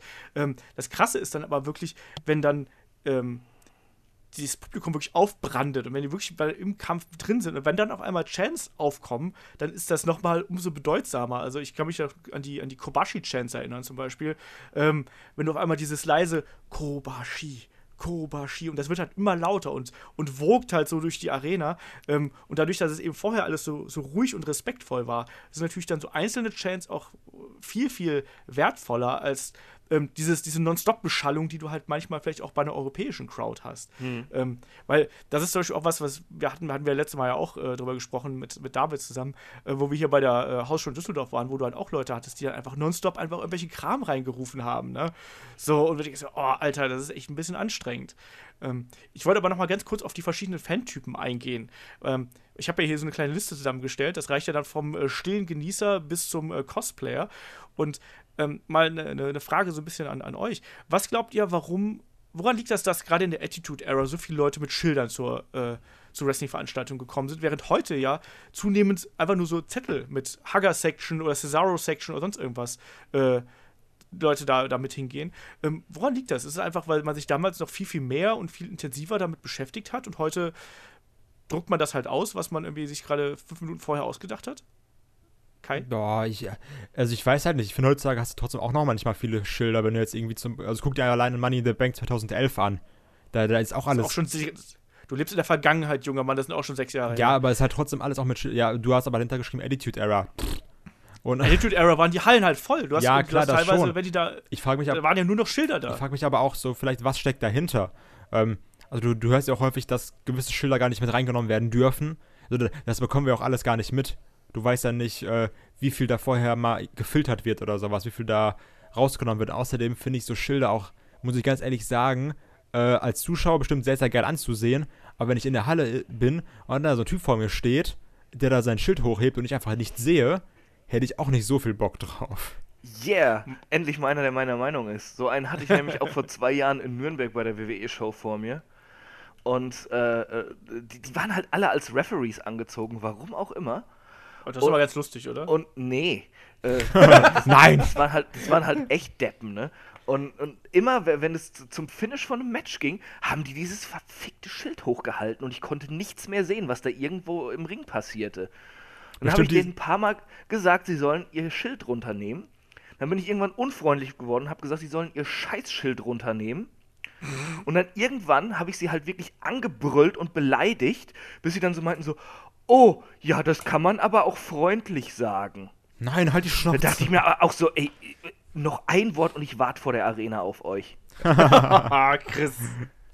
Ähm, ach, ganz kurz nochmal, um nochmal, äh, um auf- gerade auf einzugehen, was ein Heal darf, das war ja auch sehr krass, als da einer dieses Schild hatte, hier Get Well Brad, als er da mit seinem äh, Prostatakrebs kam.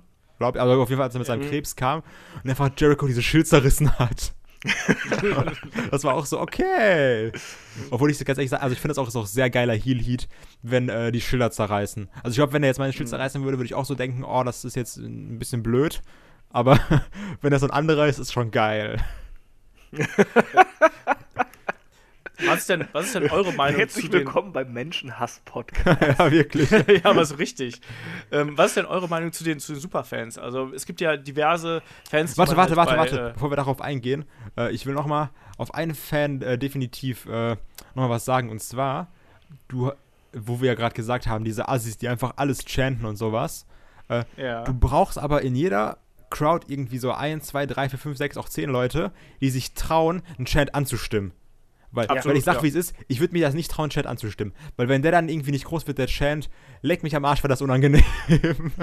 und äh, das hatten wir ja bei Karat und oh, ich bin innerlich gestorben. Das war, ich habe mich selten so fremdgeschämt wie da. Weil da standen was einfach hast du noch mal gerufen? da standen am äh, zweiten Tag noch welche neben uns und die haben wirklich fünf Chants angefangen und es hat keiner mitgemacht. Und dann haben die einfach so zehn Sekunden versucht, das zu chanten und ich so, hör doch bitte einfach auf. Das macht doch keiner mit. und das war so unangenehm die ganze Zeit. Die so, ja, ba, ba, ba, ba, ba, ba. Und es hat keiner mitgemacht. Und dann wurde es immer leiser und leiser und, und du hast gemerkt so, oh Gott, wir schämen uns gerade selber dafür, dass wir das auch gemacht haben. Hättest du ja mit chanten können, Kai. Warum hast du nicht Weil gemacht? die immer Scheiße gechantet haben. ja, siehst du, deswegen hat auch keiner mitgemacht. Man muss natürlich dann auch als jemand, der chantet, musst du halt auch dann wissen, äh, was die Crowd gerade möchte. Ja, also es war auf jeden Fall. so oder, du musst, oder du musst genug Leute haben, dass du einfach so da rumbrüllen kannst. Dann geht's auch. Die, die Wrestling-Ultras. Genau, das gibt's ja manchmal wirklich. Ähm, aber lass uns aber, ich habe ja gerade gesagt hier, äh, Superfans. Ähm, wir kennen das alle. Es gibt bei, äh, bei der Brock Lesnar Promo gibt's den Brock Lesnar Guy, äh, der da bei, bei, bei Lesnars Rückkehr Der mit seinem Totenkopf-Shirt, meinst du, ne? Genau das. Ja. Es gab den, den Head Guy bei, bei ECW. Den gibt's immer noch übrigens. Du meinst den mit der roten Mütze, oder?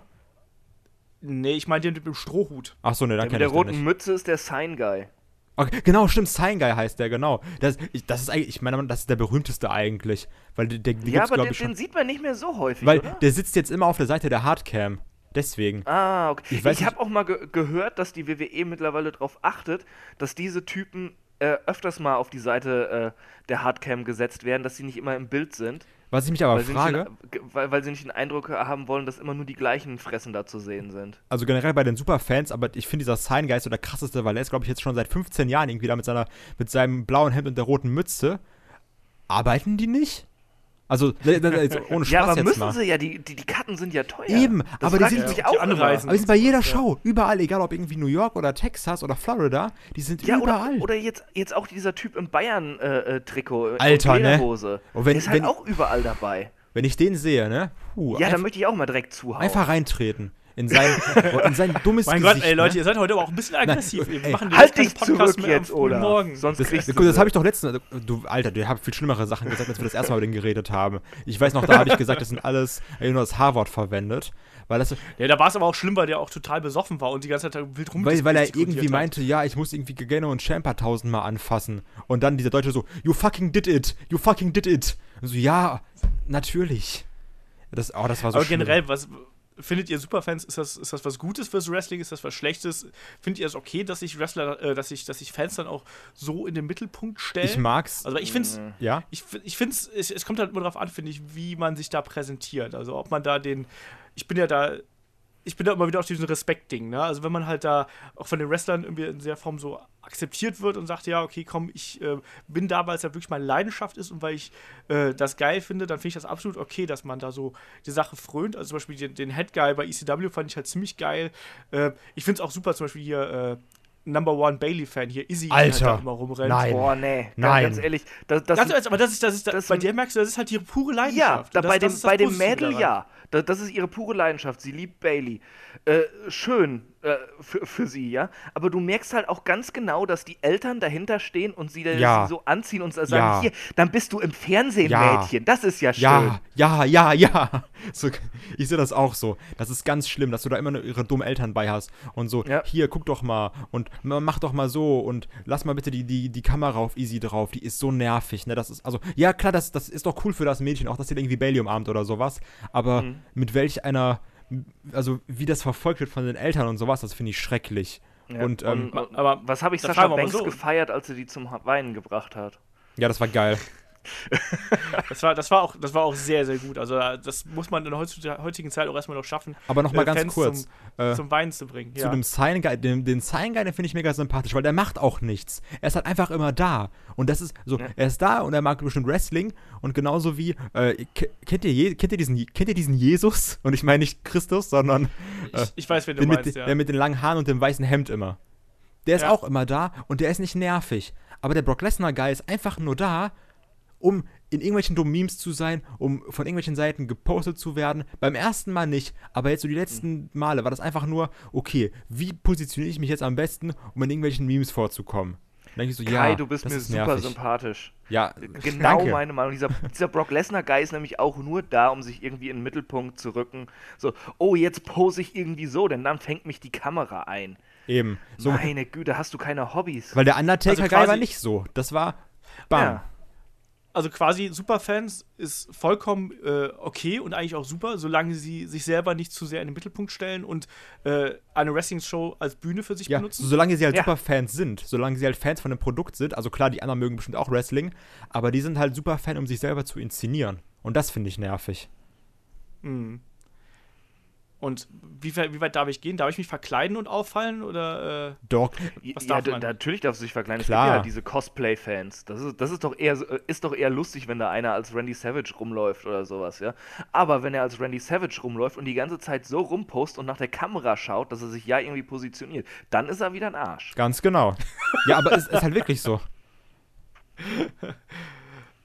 kann ich, äh, glaube ich, unterschreiben, würde ich auch so sagen. Weil ich finde es halt auch immer äh, ein bisschen anstrengend, wenn dann Fans sich selber in den Mittelpunkt rücken, einfach damit sie, wie ihr gerade schon gesagt habt, ich meine, wir leben in einer Zeit, äh, da ist man nun mal, da kann man nun mal relativ schnell berühmt werden, wenn du bereit bist, ein bisschen Geld auszugeben und dir immer Reihe 1 Tickets kaufst. Und ich glaube auch, dass die Leute Wrestling toll finden und alles, aber irgendwo darf es halt dann auch nicht diese Grenze überschreiten. Man ist halt immer noch Fan und nicht irgendwie eine Kunstfigur, die man dann um sich selber erschafft eigentlich. Ganz genau. Sondern Ja. äh, wollen wir gerade noch mal so zum, zum Ende dieser äh, launigen Runde hier, wollen wir gerade noch mal so ein bisschen äh, ein paar legendäre Zuschauerreaktionen, sowohl positiv als auch negativ, aufbereiten? Sehr gerne. Sehr, sehr gerne. Ja, mach doch, Olaf. Fang an. Wieso denn ich? Ich habe gedacht, wenn, wenn Kai schon sagt, äh, ja, ja, sehr gerne, darf der da gleich Ja, mit du bist doch womit will ich jetzt wohl anfangen? Dreimal darfst du raten. CM Punk, Ja, genau CM Punk deshalb gegen wollte ich es dir geben. Der fängt schon wieder mit CM Punk. Ihr könnt mir sagen, was ihr wollt, aber das war eine der geilsten Crowd-Reaktionen der letzten zehn Jahre.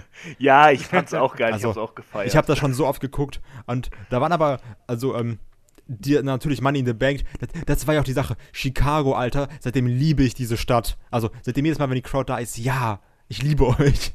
Weil das, also ich habe selten sowas Heftiges gesehen. Ich meine, da waren ja schon CM Punk Chance vor dem Main Event, also als da nur die, die Kamera so rumgefahren ist. Und dann, äh, natürlich, als er reinkam. Und das war auch so ein geiles Bild, CM Punk in diesem, in diesem schönen, ich finde auch so ein bisschen cocky, diesen Schneidersitz im Ring. Und dann einfach überall, es, es war so laut, es hat so geschallt, dieses CM Punk Chance, die ganze Zeit. Ich habe wirklich ungelogen das schon mindestens 30, 40, 50 Mal geguckt. Ähm, aber was man, also man sollte auf jeden Fall, generell dann auch der, der Heat für Cena, also einfach alles. Das Match war lang, aber es war perfekt. Die Crowd war die ganze Zeit dabei investiert beim Finish. Also selten so eine geile Crowd gesehen, aber im gleichen Atemzug musst du auch noch den äh, Return von Punk nennen mit Cult of Personality, weil da war die Crowd auch richtig, richtig krass. Wenn man bedenkt, dass die Crowd vorher Rey Mysterio gegen Cena gesehen hat, was ein bisschen langweilig war. Und da ist Crowd auch nochmal komplett explodiert einfach, als dann. Und das war auch so, das war auch, also ich fand es schön, mit was für einer Leichtigkeit das gemacht war, weil CM Punk ist jetzt nicht irgendwie so rausgerannt und hat Flickflacks gemacht, sondern ist so ganz langsam einfach nur rausgelaufen, hat Cena angeguckt und die Crowd ist explodiert. Also, Ja. ich mag CM wo- Punk sehr gerne. Wo wir gerade bei dieser Art Publikum sind, äh, die komplett gegen Cena ist und ihm alles Schlechte der Welt wünscht, äh, da muss man auch ganz klar den ECW One Night Stand 2006 Oh, ja. nennen. Ja. Äh, mit dem Titelmatch Rob Van Dam gegen Cena. Der, äh, also vorher hatte ich, glaube ich, noch nie so äh, eine hasserfüllte Crowd gesehen, die, die wirklich Cena am liebsten gelyncht hätte, hatte, äh, hatte ich immer so den Eindruck Ja. wo er sein T-Shirt irgendwie fünfmal oder so Das ist auch Publikum krass. wirft und sie werfen es jedes Mal zurück und spucken noch drauf und was nicht. Also, also Heidewitzka. Ja, Ich- das, das war schon ziemlich geil. Ich, Ja. weiß- ich erinnere mich auch noch an, an, so, ein- an so ein Schild, wo dann auf, wo drauf stand, äh, irgendwie, if, if, if Cena wins, we will riot oder sowas Ja. in der Richtung. Aber da hast du das auch noch genau. für voll genommen, diese Science. Oh ja.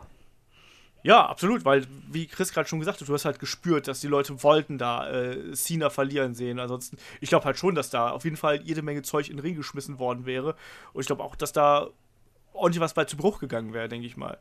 Also von wegen Feindlichkeit, Feindseligkeit gegenüber den Wrestlern, ähm, da muss ich halt immer äh, an WrestleMania 20 denken und Lesnar gegen Goldberg.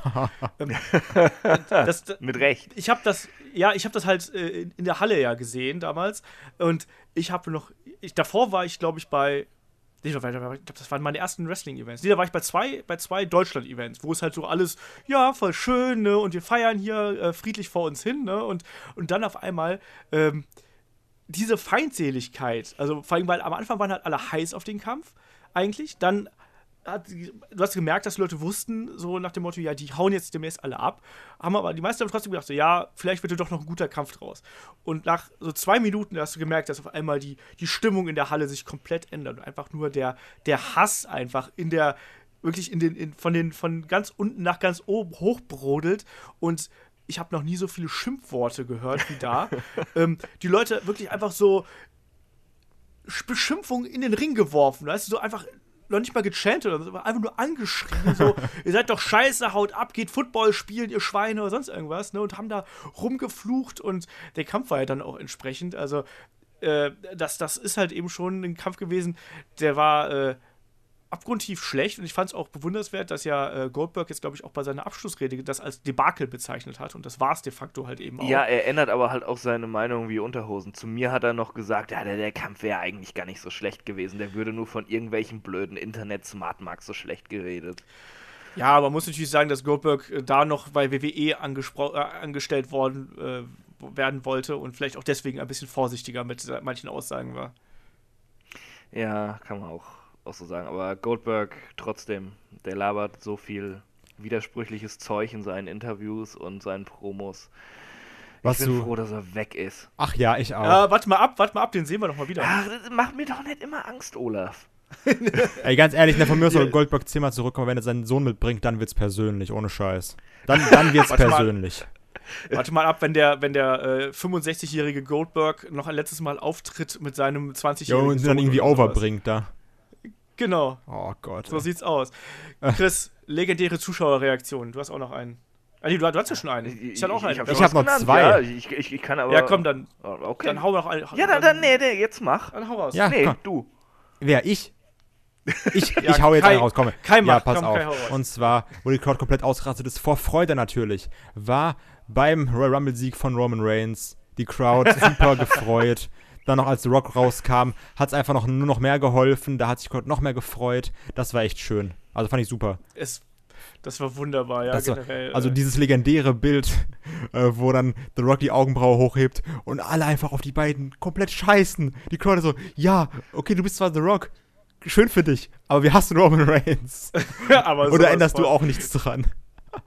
Ja, oder auch mal, da kann man jetzt auch dieses Jahr den Rumble mit ranziehen, oder? Also als dann Roman Reigns auf einmal nochmal äh, noch mal da zum Ring gekommen ist als 30. No, noch härter fand ich es fast beim 2014er, wo, wo Brian gar nicht im Match war. Das stimmt. Und äh, alle dachten dann, er ist die Nummer 30 und dann kommt Rey Mysterio, der zu diesem Zeitpunkt keinen mehr interessiert Aber das hat. fand, das fand ich, das hat mir richtig wehgetan, ne, sag ich ganz ehrlich. Das hat mir richtig wehgetan. Der tat mir auch sehr leid in Ja. dem Moment, weil der war echt auch so, der war der, der zu klein geratene Braun Strowman, der war nämlich auch ein Bauernopfer in dem Moment. Ja. So, ja, komm, geh mal raus. Und du hast, äh, du hast wirklich gemerkt, diese Daniel Bryan Chance gab es ja die gesamte Show über und äh, du hast dich auch selbst am Fernseher hast du dich ja davon anstecken lassen irgendwie, weil äh, du hast einfach gehofft, so jetzt kommt Daniel Bryan rein Mhm. und äh, dann ist es halt nicht gekommen und am Ende ich so, boah, ey, leckt mich doch alle einfach so. Also dieser Moment, wo dann Rey Mysterio rausgekommen ist, da kann ich mich auch noch sehr gut dran erinnern. Ähm, wir haben aber auch äh, schon so ein bisschen darüber gesprochen, dass äh, Zuschauerreaktionen eben auch äh, ein Match von äh, ganz okay oder mittel auf eine ganz andere Stufe heben können.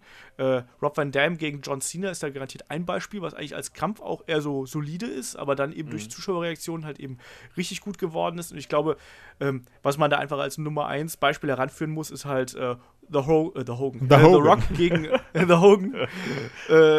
Hulk Rock gegen The Hogan. Ähm, Hulk Hogan gegen äh, The Rock von WrestleMania 18.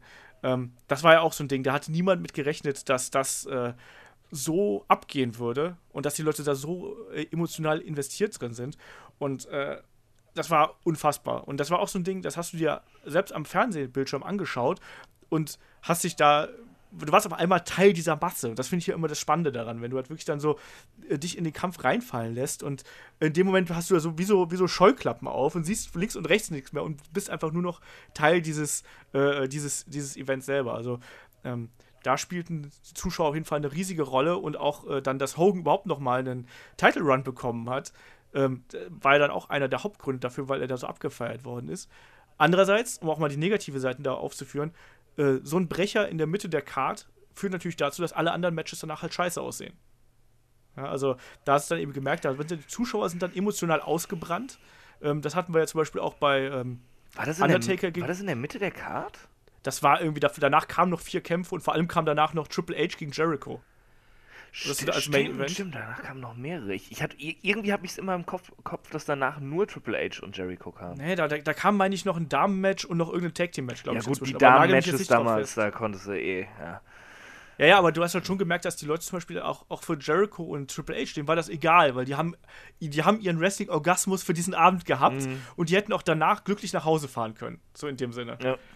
Ja, und das ist eben auch immer das Schwierige, wenn du solche äh, Matches in der irgendwo nicht als Main Event positionierst. Ähm, ich glaube, da wurde jetzt ja auch viel drüber diskutiert, wo hätte man äh, Undertaker gegen Roman Reigns hinstellen sollen. Main Event.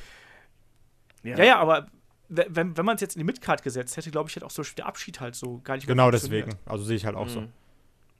Ja, und äh, genauso auch hier äh, Shawn Michaels gegen den Undertaker bei WrestleMania 25, der erste Kampf. War das 25? Ja, das war Ja, 25. ich- das ich hätte auch der Main. Event sein müssen. Das stimmt. Auch, auch, auch wenn es da keine Konsequenz gab äh, bezüglich dem Retirement von Shawn Michaels, das hätte der Main Event schon allein deshalb sein müssen, weil der eigentliche Mainer Triple H gegen Orton einfach ein Haufen Scheiße war. Der, das, das Ding ist, ich habe mir das jetzt nochmal angeschaut. Also da, da war es zum Beispiel, das ist zum Beispiel ein super Beispiel dafür, wie eine tote Crowd einfach mal auch ein Match, was eigentlich ganz okay ist, äh, komplett zerstören kann. Weil du hast einfach da gemerkt, die Leute sind durch und die Leute interessiert es einfach gar nicht mehr. Und die Leute wollen vor allem auch eine andere Stipulation haben. das- die wollten eigentlich lieber. Das Match war Street doch Fight nicht gehabt. okay. Das war halt Das war- wirklich Mist. Das war nicht so schlimm. Das war nicht so schlimm. Das war nicht so schlimm. Boah, Alter, also Olaf. das, das, das, war, das, war, das war ein vollkommen. Das war ein vollkommen solides Wrestling-Match, aber es ist eben, das ist eben der Fehde nicht gerecht geworden und es ist vor allem auch den Zuschauern in dem Moment nicht gerecht geworden. Also, das, wenn das in der Midcard gewesen wäre, hätte das niemanden, würde da niemand mehr so drauf fluchen, wie man das heute macht. Es, es war nicht so schlimm wie Orton gegen Wyatt jetzt, aber äh, es war schon extrem schlimm. Das war, boah, das, das war einer So der, der miesesten WrestleMania Main Events. Guck's dir nochmal an. Ja, ich hab's mir schon ein paar Mal angeguckt. Es wird nicht besser. nee, ich find's immer noch scheiße. Ja, aber wie gesagt, aber da hast du aber halt auch gemerkt, dass die, da war die Crowd halt auch überhaupt gar nicht drin und dadurch ist es dann eben auch kaputt gemacht worden. Andere Beispiele für so negative Reaktionen, wo einfach die Crowd gar keinen Bock hat. WrestleMania 9 habe ich hier noch stehen, irgendwie im Caesars Palace, wo einfach auch gar keine. Dazu zwar irgendwie so eine schöne Atmosphäre, ob der Deko und so, aber da war halt die Crowd auch relativ still. Und äh, Starcade 97, wo auch die Leute einfach mal so, äh, ne? Also, da gibt es halt dann auch etliche äh, Negativbeispiele. Äh, Kai, hast du noch was Positives, wo du, äh, was du einwerfen möchtest? Ja gut, jetzt sind wir eigentlich gerade schon halb drauf eingegangen. Also die alles drum herum um diese Daniel Bryan Sache bei WM 33, ach bei WM 30. Das war ja auch, genau, äh, ja. das war ja auch sehr sehr krass. Oder um jetzt, also als Anfang sehe ich da immer diesen Moment, ähm, wo dann Daniel Bryan mit dem Yes Chant auf dem Steel Cage saß, neben dem, Ja, ach, äh, nach dem Bray Wyatt Match war das, glaube ich, ne? Genau, genau. wo er sich von der White Family Genau. losgesagt Das war ja hat. auch, also das war so ein, du, du hast gemerkt, okay, da, da ist gerade irgendwas, das ist gerade irgendwie, klingt zwar cool, aber das, das ist gerade krass magisch. Also weil er einfach Ja. da drauf saß und die ganze Halle hat diesen Yes-Chant gemacht und du weißt, okay, da, da passiert jetzt irgendwas. Und das hat dann ja so kulminiert bei WrestleMania 30, das war wow, also das war wirklich sehr, sehr cool, weil halt gerade auch als Fan von Crowd Reactions, ich bin jetzt nicht so, dass ich sage, Mann, Daniel Bryan finde ich jetzt mega Hammer oder sowas. Er ist einfach so, ja, okay, das ist halt ein cooler Typ. Ähm, aber die Crowd hat das auch nochmal für mich komplett getragen. Für denjenigen, der jetzt sagt, okay, dass jetzt Daniel Bryan da gewinnt, ist auch cool, ich gönn's ihm auch, aber ist es nicht, dass ich sage, ich war jetzt der mega Fan, aber so, die Crowd hat es einfach für mich, für mich so symbolisiert, okay, da ist gerade was passiert, was wir für die nächsten 10, 20 Jahre nicht vergessen werden. Ja, Mhm. absolut. Das merkst du dann auch, wenn, wenn so ein Moment pas passiert. Das merkst du auch durch den Fernseher, dass das irgendwie gerade was Besonderes ist. Und äh, das ist ja eigentlich auch so das prominenteste Beispiel, wo man jetzt ja derzeit sagt, so, das war zum einen der, der Moment, wo eben Daniel Bryan richtig groß geworden ist, aber auch da, wo halt das Publikum nochmal massiv Einfluss auf die, auf die Charaktere und auf die Stories genommen hat, weil Daniel Bryan war ja offensichtlich für diese Rolle gar nicht vorgesehen und nur weil der plötzlich so populär geworden ist, äh, musste WWE dann ja umstellen. Eigentlich hätte ja Batista, glaube ich, auch den WrestleMania Main Event gewinnen sollen, wenn ich mich jetzt nicht komplett täusche. Äh, und da sind dann eben mehrere Faktoren zusammengekommen, weshalb dann WWE äh, am Ende des Tages das Programm geändert hat. Und das ist ja genau das, was man ihr heute ja so ein bisschen vorwirft, dass man eben nicht mehr so sehr auf die Fans hört und bei äh, wenig aktuellen Stars halt eben den Trigger zieht. So, ähm, genau, Daniel Bryan war noch ganz wichtig, dass wir das erwähnt haben. Ähm, ich würde den Podcast gerne beschließen mit einer Frage vom äh, Tobias, nämlich. Alter Tobi. Und äh, eine Tobi-Frage, genau. Und der hat nämlich äh, gefragt, äh, wie scheiße ist denn momentan die Crowd in Full Sail bei NXT? Und äh, da würde ich gerade mal ganz kurz drauf eingehen. Wie seht ihr die Unterschiede in der Crowd bei WWE und bei NXT? NXT hast du einfach halt wirklich diese, diese extrem Smarts. Also guck dich da mal um, da hast du irgendwie keine 30-jährige Mutter, die dann bei Facebook schreibt, dass Kevin Owens ihr kleines Kind beleidigt hat. Da sind halt einfach äh, Leute, die sind da wirklich nur.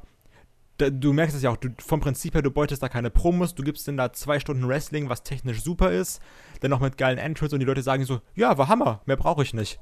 Und ähm, von daher sind da auch Leute, die haben einfach mehr Bock zu chanten. Wie gesagt, also ist doch auch gar nicht irgendwie gegen, gegen die Familien, die jetzt bei Raw sind oder sowas. Aber klar, wenn jetzt irgendwie eine, eine, eine Kleinfamilie ist, die chantet halt nicht irgendwie für Kevin Owens oder die chantet auch nicht für Roman. Vielleicht für Roman, aber so auch als einzige irgendwie, wie, bei, wie beim Karat. Ähm, Äh, ich ich glaube, man muss aber auch ein bisschen unterscheiden, weil ähm, Tobias spricht ja da speziell die Crowd in Full Sail an. Da ist es tatsächlich so, dass die irgendwie ruhiger geworden ist über die letzten Ja, Monate. Ich Ja, glaube, das gut, ist auch aber- einfach die Übersättigung, dass sie da andauernd die NXT-Shows haben. genau, also sie sind ja wirklich dauerhaft da. Und äh, Hängt das damit zusammen? Ist das das alte äh, Disneyland äh, Thunder-Problem hier, Universal Studios, wo es auch immer äh, dieselbe Crowd NXT war? hat Da aber auch einfach Dingens aus. verloren, ne? Also, also NXT hat auch viele Leute jetzt, guck mal, ein Bale ist nicht mehr da, ein Nakamura ist nicht mehr da, ein Sami Zayn ist nicht mehr da, ein Kevin Owens ist nicht mehr da. Also klar, du hast da trotzdem Bobby Roode und sowas und auch coole Leute, aber jetzt so die wirklich so die Megastars, also das klingt jetzt ja irgendwie doof, aber so die, die mega Haupt-Hype-Phase von NXT ist ja wirklich vorbei. Das merkst du aber auch. Hm. Ja, auch, auch die NXT Women's muss halt- Division, ja, da, da ist ja auch kaum noch was los. Ja, NXT muss halt erstmal wieder aufbauen. Das ist halt das, das Schwierige. Wir erwarten jetzt immer jedes Jahr, dass quasi dann ein Schwung neuer Leute irgendwie von NXT hochkommt und am besten zwischendurch auch nochmal. Und äh, zugleich muss aber WWE immer wieder an Nachschub sorgen. Ne? Also, also mir, wir, wir haben doch jetzt alle auch bei Raw und bei SmackDown da gesessen, so, boah, wir wollen jetzt aber die neuen Stars sehen. Ne? Und gleichzeitig bedeutet das aber, dass das andere Produkt, nämlich NXT, die leiden ja da schon so ein bisschen drunter, weil die jetzt erstmal wieder die nächsten Monate aufbauen müssen. Ne? Und ob man jetzt einen äh, Cassius Ono äh, so schnell äh, in die Position kriegt, dass die Leute da so drauf Drew abgehen. McIntyre. Drew McIntyre sehe ich halt eben als jemanden, der wird halt ein Dreivierteljahr bei, äh, bei NXT sein und der wird dann irgendwann relativ schnell hochgehen, weil der ist, der ist noch jung und der kann und so. Also der ist jemand, den sehe ich halt äh, im Main-Roster und da auch in einer, in einer wichtigen Rolle. Äh, aber trotzdem, ich finde dieser, was, was du gerade angesprochen hast, Kai, dieses Ausdünnen des Rosters ist halt echt ein Problem und natürlich doch noch äh, als nächster Faktor, ähm, dass eben ja, dass, dass das eben ständig in derselben Halle stattfindet und du eigentlich dann immer nur einen begrenzten Teil an Zuschauern hast. Eigentlich müsste NXT dauerhaft on the road gehen, aber das ist natürlich dann schwierig mit dem Performance Center, ne, weil die Jungs sollen ja auch noch trainieren. Und halt auch da dann immer noch genug Fans zu finden, dauerhaft. Ist halt auch schwierig. Ja, ich meine, ich wüsste mal gerne, ich weiß gar nicht, ob das jemals bekannt gegeben worden ist, wie viele von den Tickets, die sie da bei Full Sale äh, verkaufen, äh, ob da wirklich was verkauft wird und wie viel sie da frei ausgeben. Und wie viel davon Dauerkarten sind. Frage ich mich, also, wenn es sowas gibt. Also, ob's, also manchmal, ob es da sowas gibt, dass Leute sagen, okay, ich bezahle jetzt Summe X und bin dafür einfach schon mal jetzt immer da und muss mir jetzt keine Sorgen mehr machen. Man ja. muss aber auch immer sagen, äh, bei, bei Full Sail, die, die äh, zeichnen ja, glaube ich, vier Shows hintereinander auf. Genau, ja. Und ähm, dass da eine Crowd dann schon mal ausgebrannt ist, das, ähm, ja, kann man dann auch noch verzeihen, wenn man da dann stundenlang sitzt und äh, vielleicht manche Leute dann, dann doppelt sieht und äh, vielleicht auch schon den eine, das ein oder andere Schnarch-TV-Match über sich ergehen lassen musste. Ja, so Aufbaumatch halt, wo dann mm. einfach neue Leute reingeworfen werden. Kann man verstehen. Aber ich bin halt mal gespannt, wie sich das entwickelt. Also NXT äh, ist halt eben jetzt wieder noch größere Baustelle eigentlich geworden. Und man merkt halt, da ist jetzt quasi die neue Season hat angefangen und da müssen erstmal neue äh, große Charaktere geschaffen werden, mit denen man dann mitfiebert und da äh, einfach mal abwarten. Ich freue mich auch drauf, dann Alistair Black und äh, wie gesagt äh, Drew McIntyre wie sie nicht alle heißen, dann da wieder in prominenten Rollen zu sehen. Mal schauen, ne? wie, das, wie sich das entwickelt. Aber generell hoffe ich auch, dass da die, die Crowd halt eben so wieder so ein bisschen aktiver wird, gerade bei den regulären Shows. Bei den Pay-Per-Views muss man sich ja da keine Sorgen machen. Da ist ja dann immer die internationale Crowd dabei und da haben ja die Leute auch Bock drauf einfach. Ja, würde ich sagen, sind wir durch für heute, oder? Pack mal's. Oder habt ihr noch irgendwie, ja. oder habt ihr noch was äh, beizutragen? Ich mag CM Punk. Ja, okay. Das hätte ich jetzt nicht gedacht. Wir müssen nochmal zusammenfassen, so für die, die äh, Aber der Chris, äh, äh, Unforgiven 2006 könnte man vielleicht noch äh, reinwerfen. Das war auch eine wunderschöne Anti-Cena-Haltung. Ja, das stimmt. Das, äh, in Toronto, Edges Heimatstadt, äh, dieses TLC-Match. sollte man sich sowieso mal angucken. Das war ein ziemlich gutes Match. Ja, wo, damit wir auch vielleicht auf dem positiven Aspekt zu John Cena äh, enden. Äh, sein Comeback beim Rumble, boah, wann war das? 2010, 11, 10? Glaube ich. 11, nee, 2008 war das. ja, jetzt haben wir ja alle. War das nicht 1923? Googelt John Cena Comeback Royal Rumble, dann findet das auf jeden das Fall. Das war 2008, das war das Jahr, nachdem der Taker den Rumble gewonnen hatte. Okay. Denn, da, da, denn äh, der Taker hat gewonnen und ging dann bei WrestleMania 23 gegen, äh, gegen Batista, oder nicht?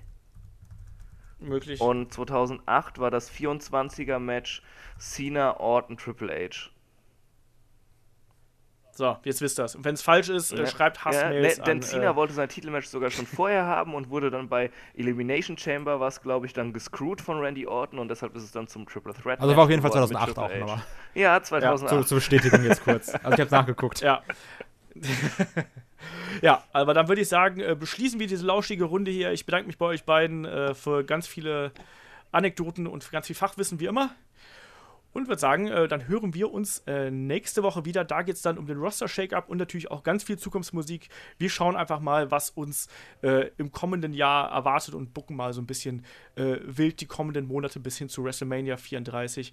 Ähm, das geht dann nächste Woche ab, auch wieder dann zum Wochenende. Im Idealfall sogar dann noch vor Ostern. Ähm, kriegt ihr das dann hier bei uns im RSS-Feed. Ansonsten, ja, Bleibt uns treu, besucht uns bei Facebook, Twitter, YouTube und wer möchte, der kann auch mal bei iTunes, ich habe das ganz vergessen, äh, die letzten Wochen und Monate mal wieder anzukündigen, der kann uns auch ruhig eine äh, Bewertung mal bei iTunes dalassen. Das äh, sorgt dafür, dass wir da ein bisschen besser gesehen werden. Äh, hätte ich auch nichts gegen. Macht das, äh, wenn ihr Lust drauf habt. Ansonsten hören wir uns nächste Woche wieder. Macht's gut, bis dahin. Tschüss. Tschüss. Ciao.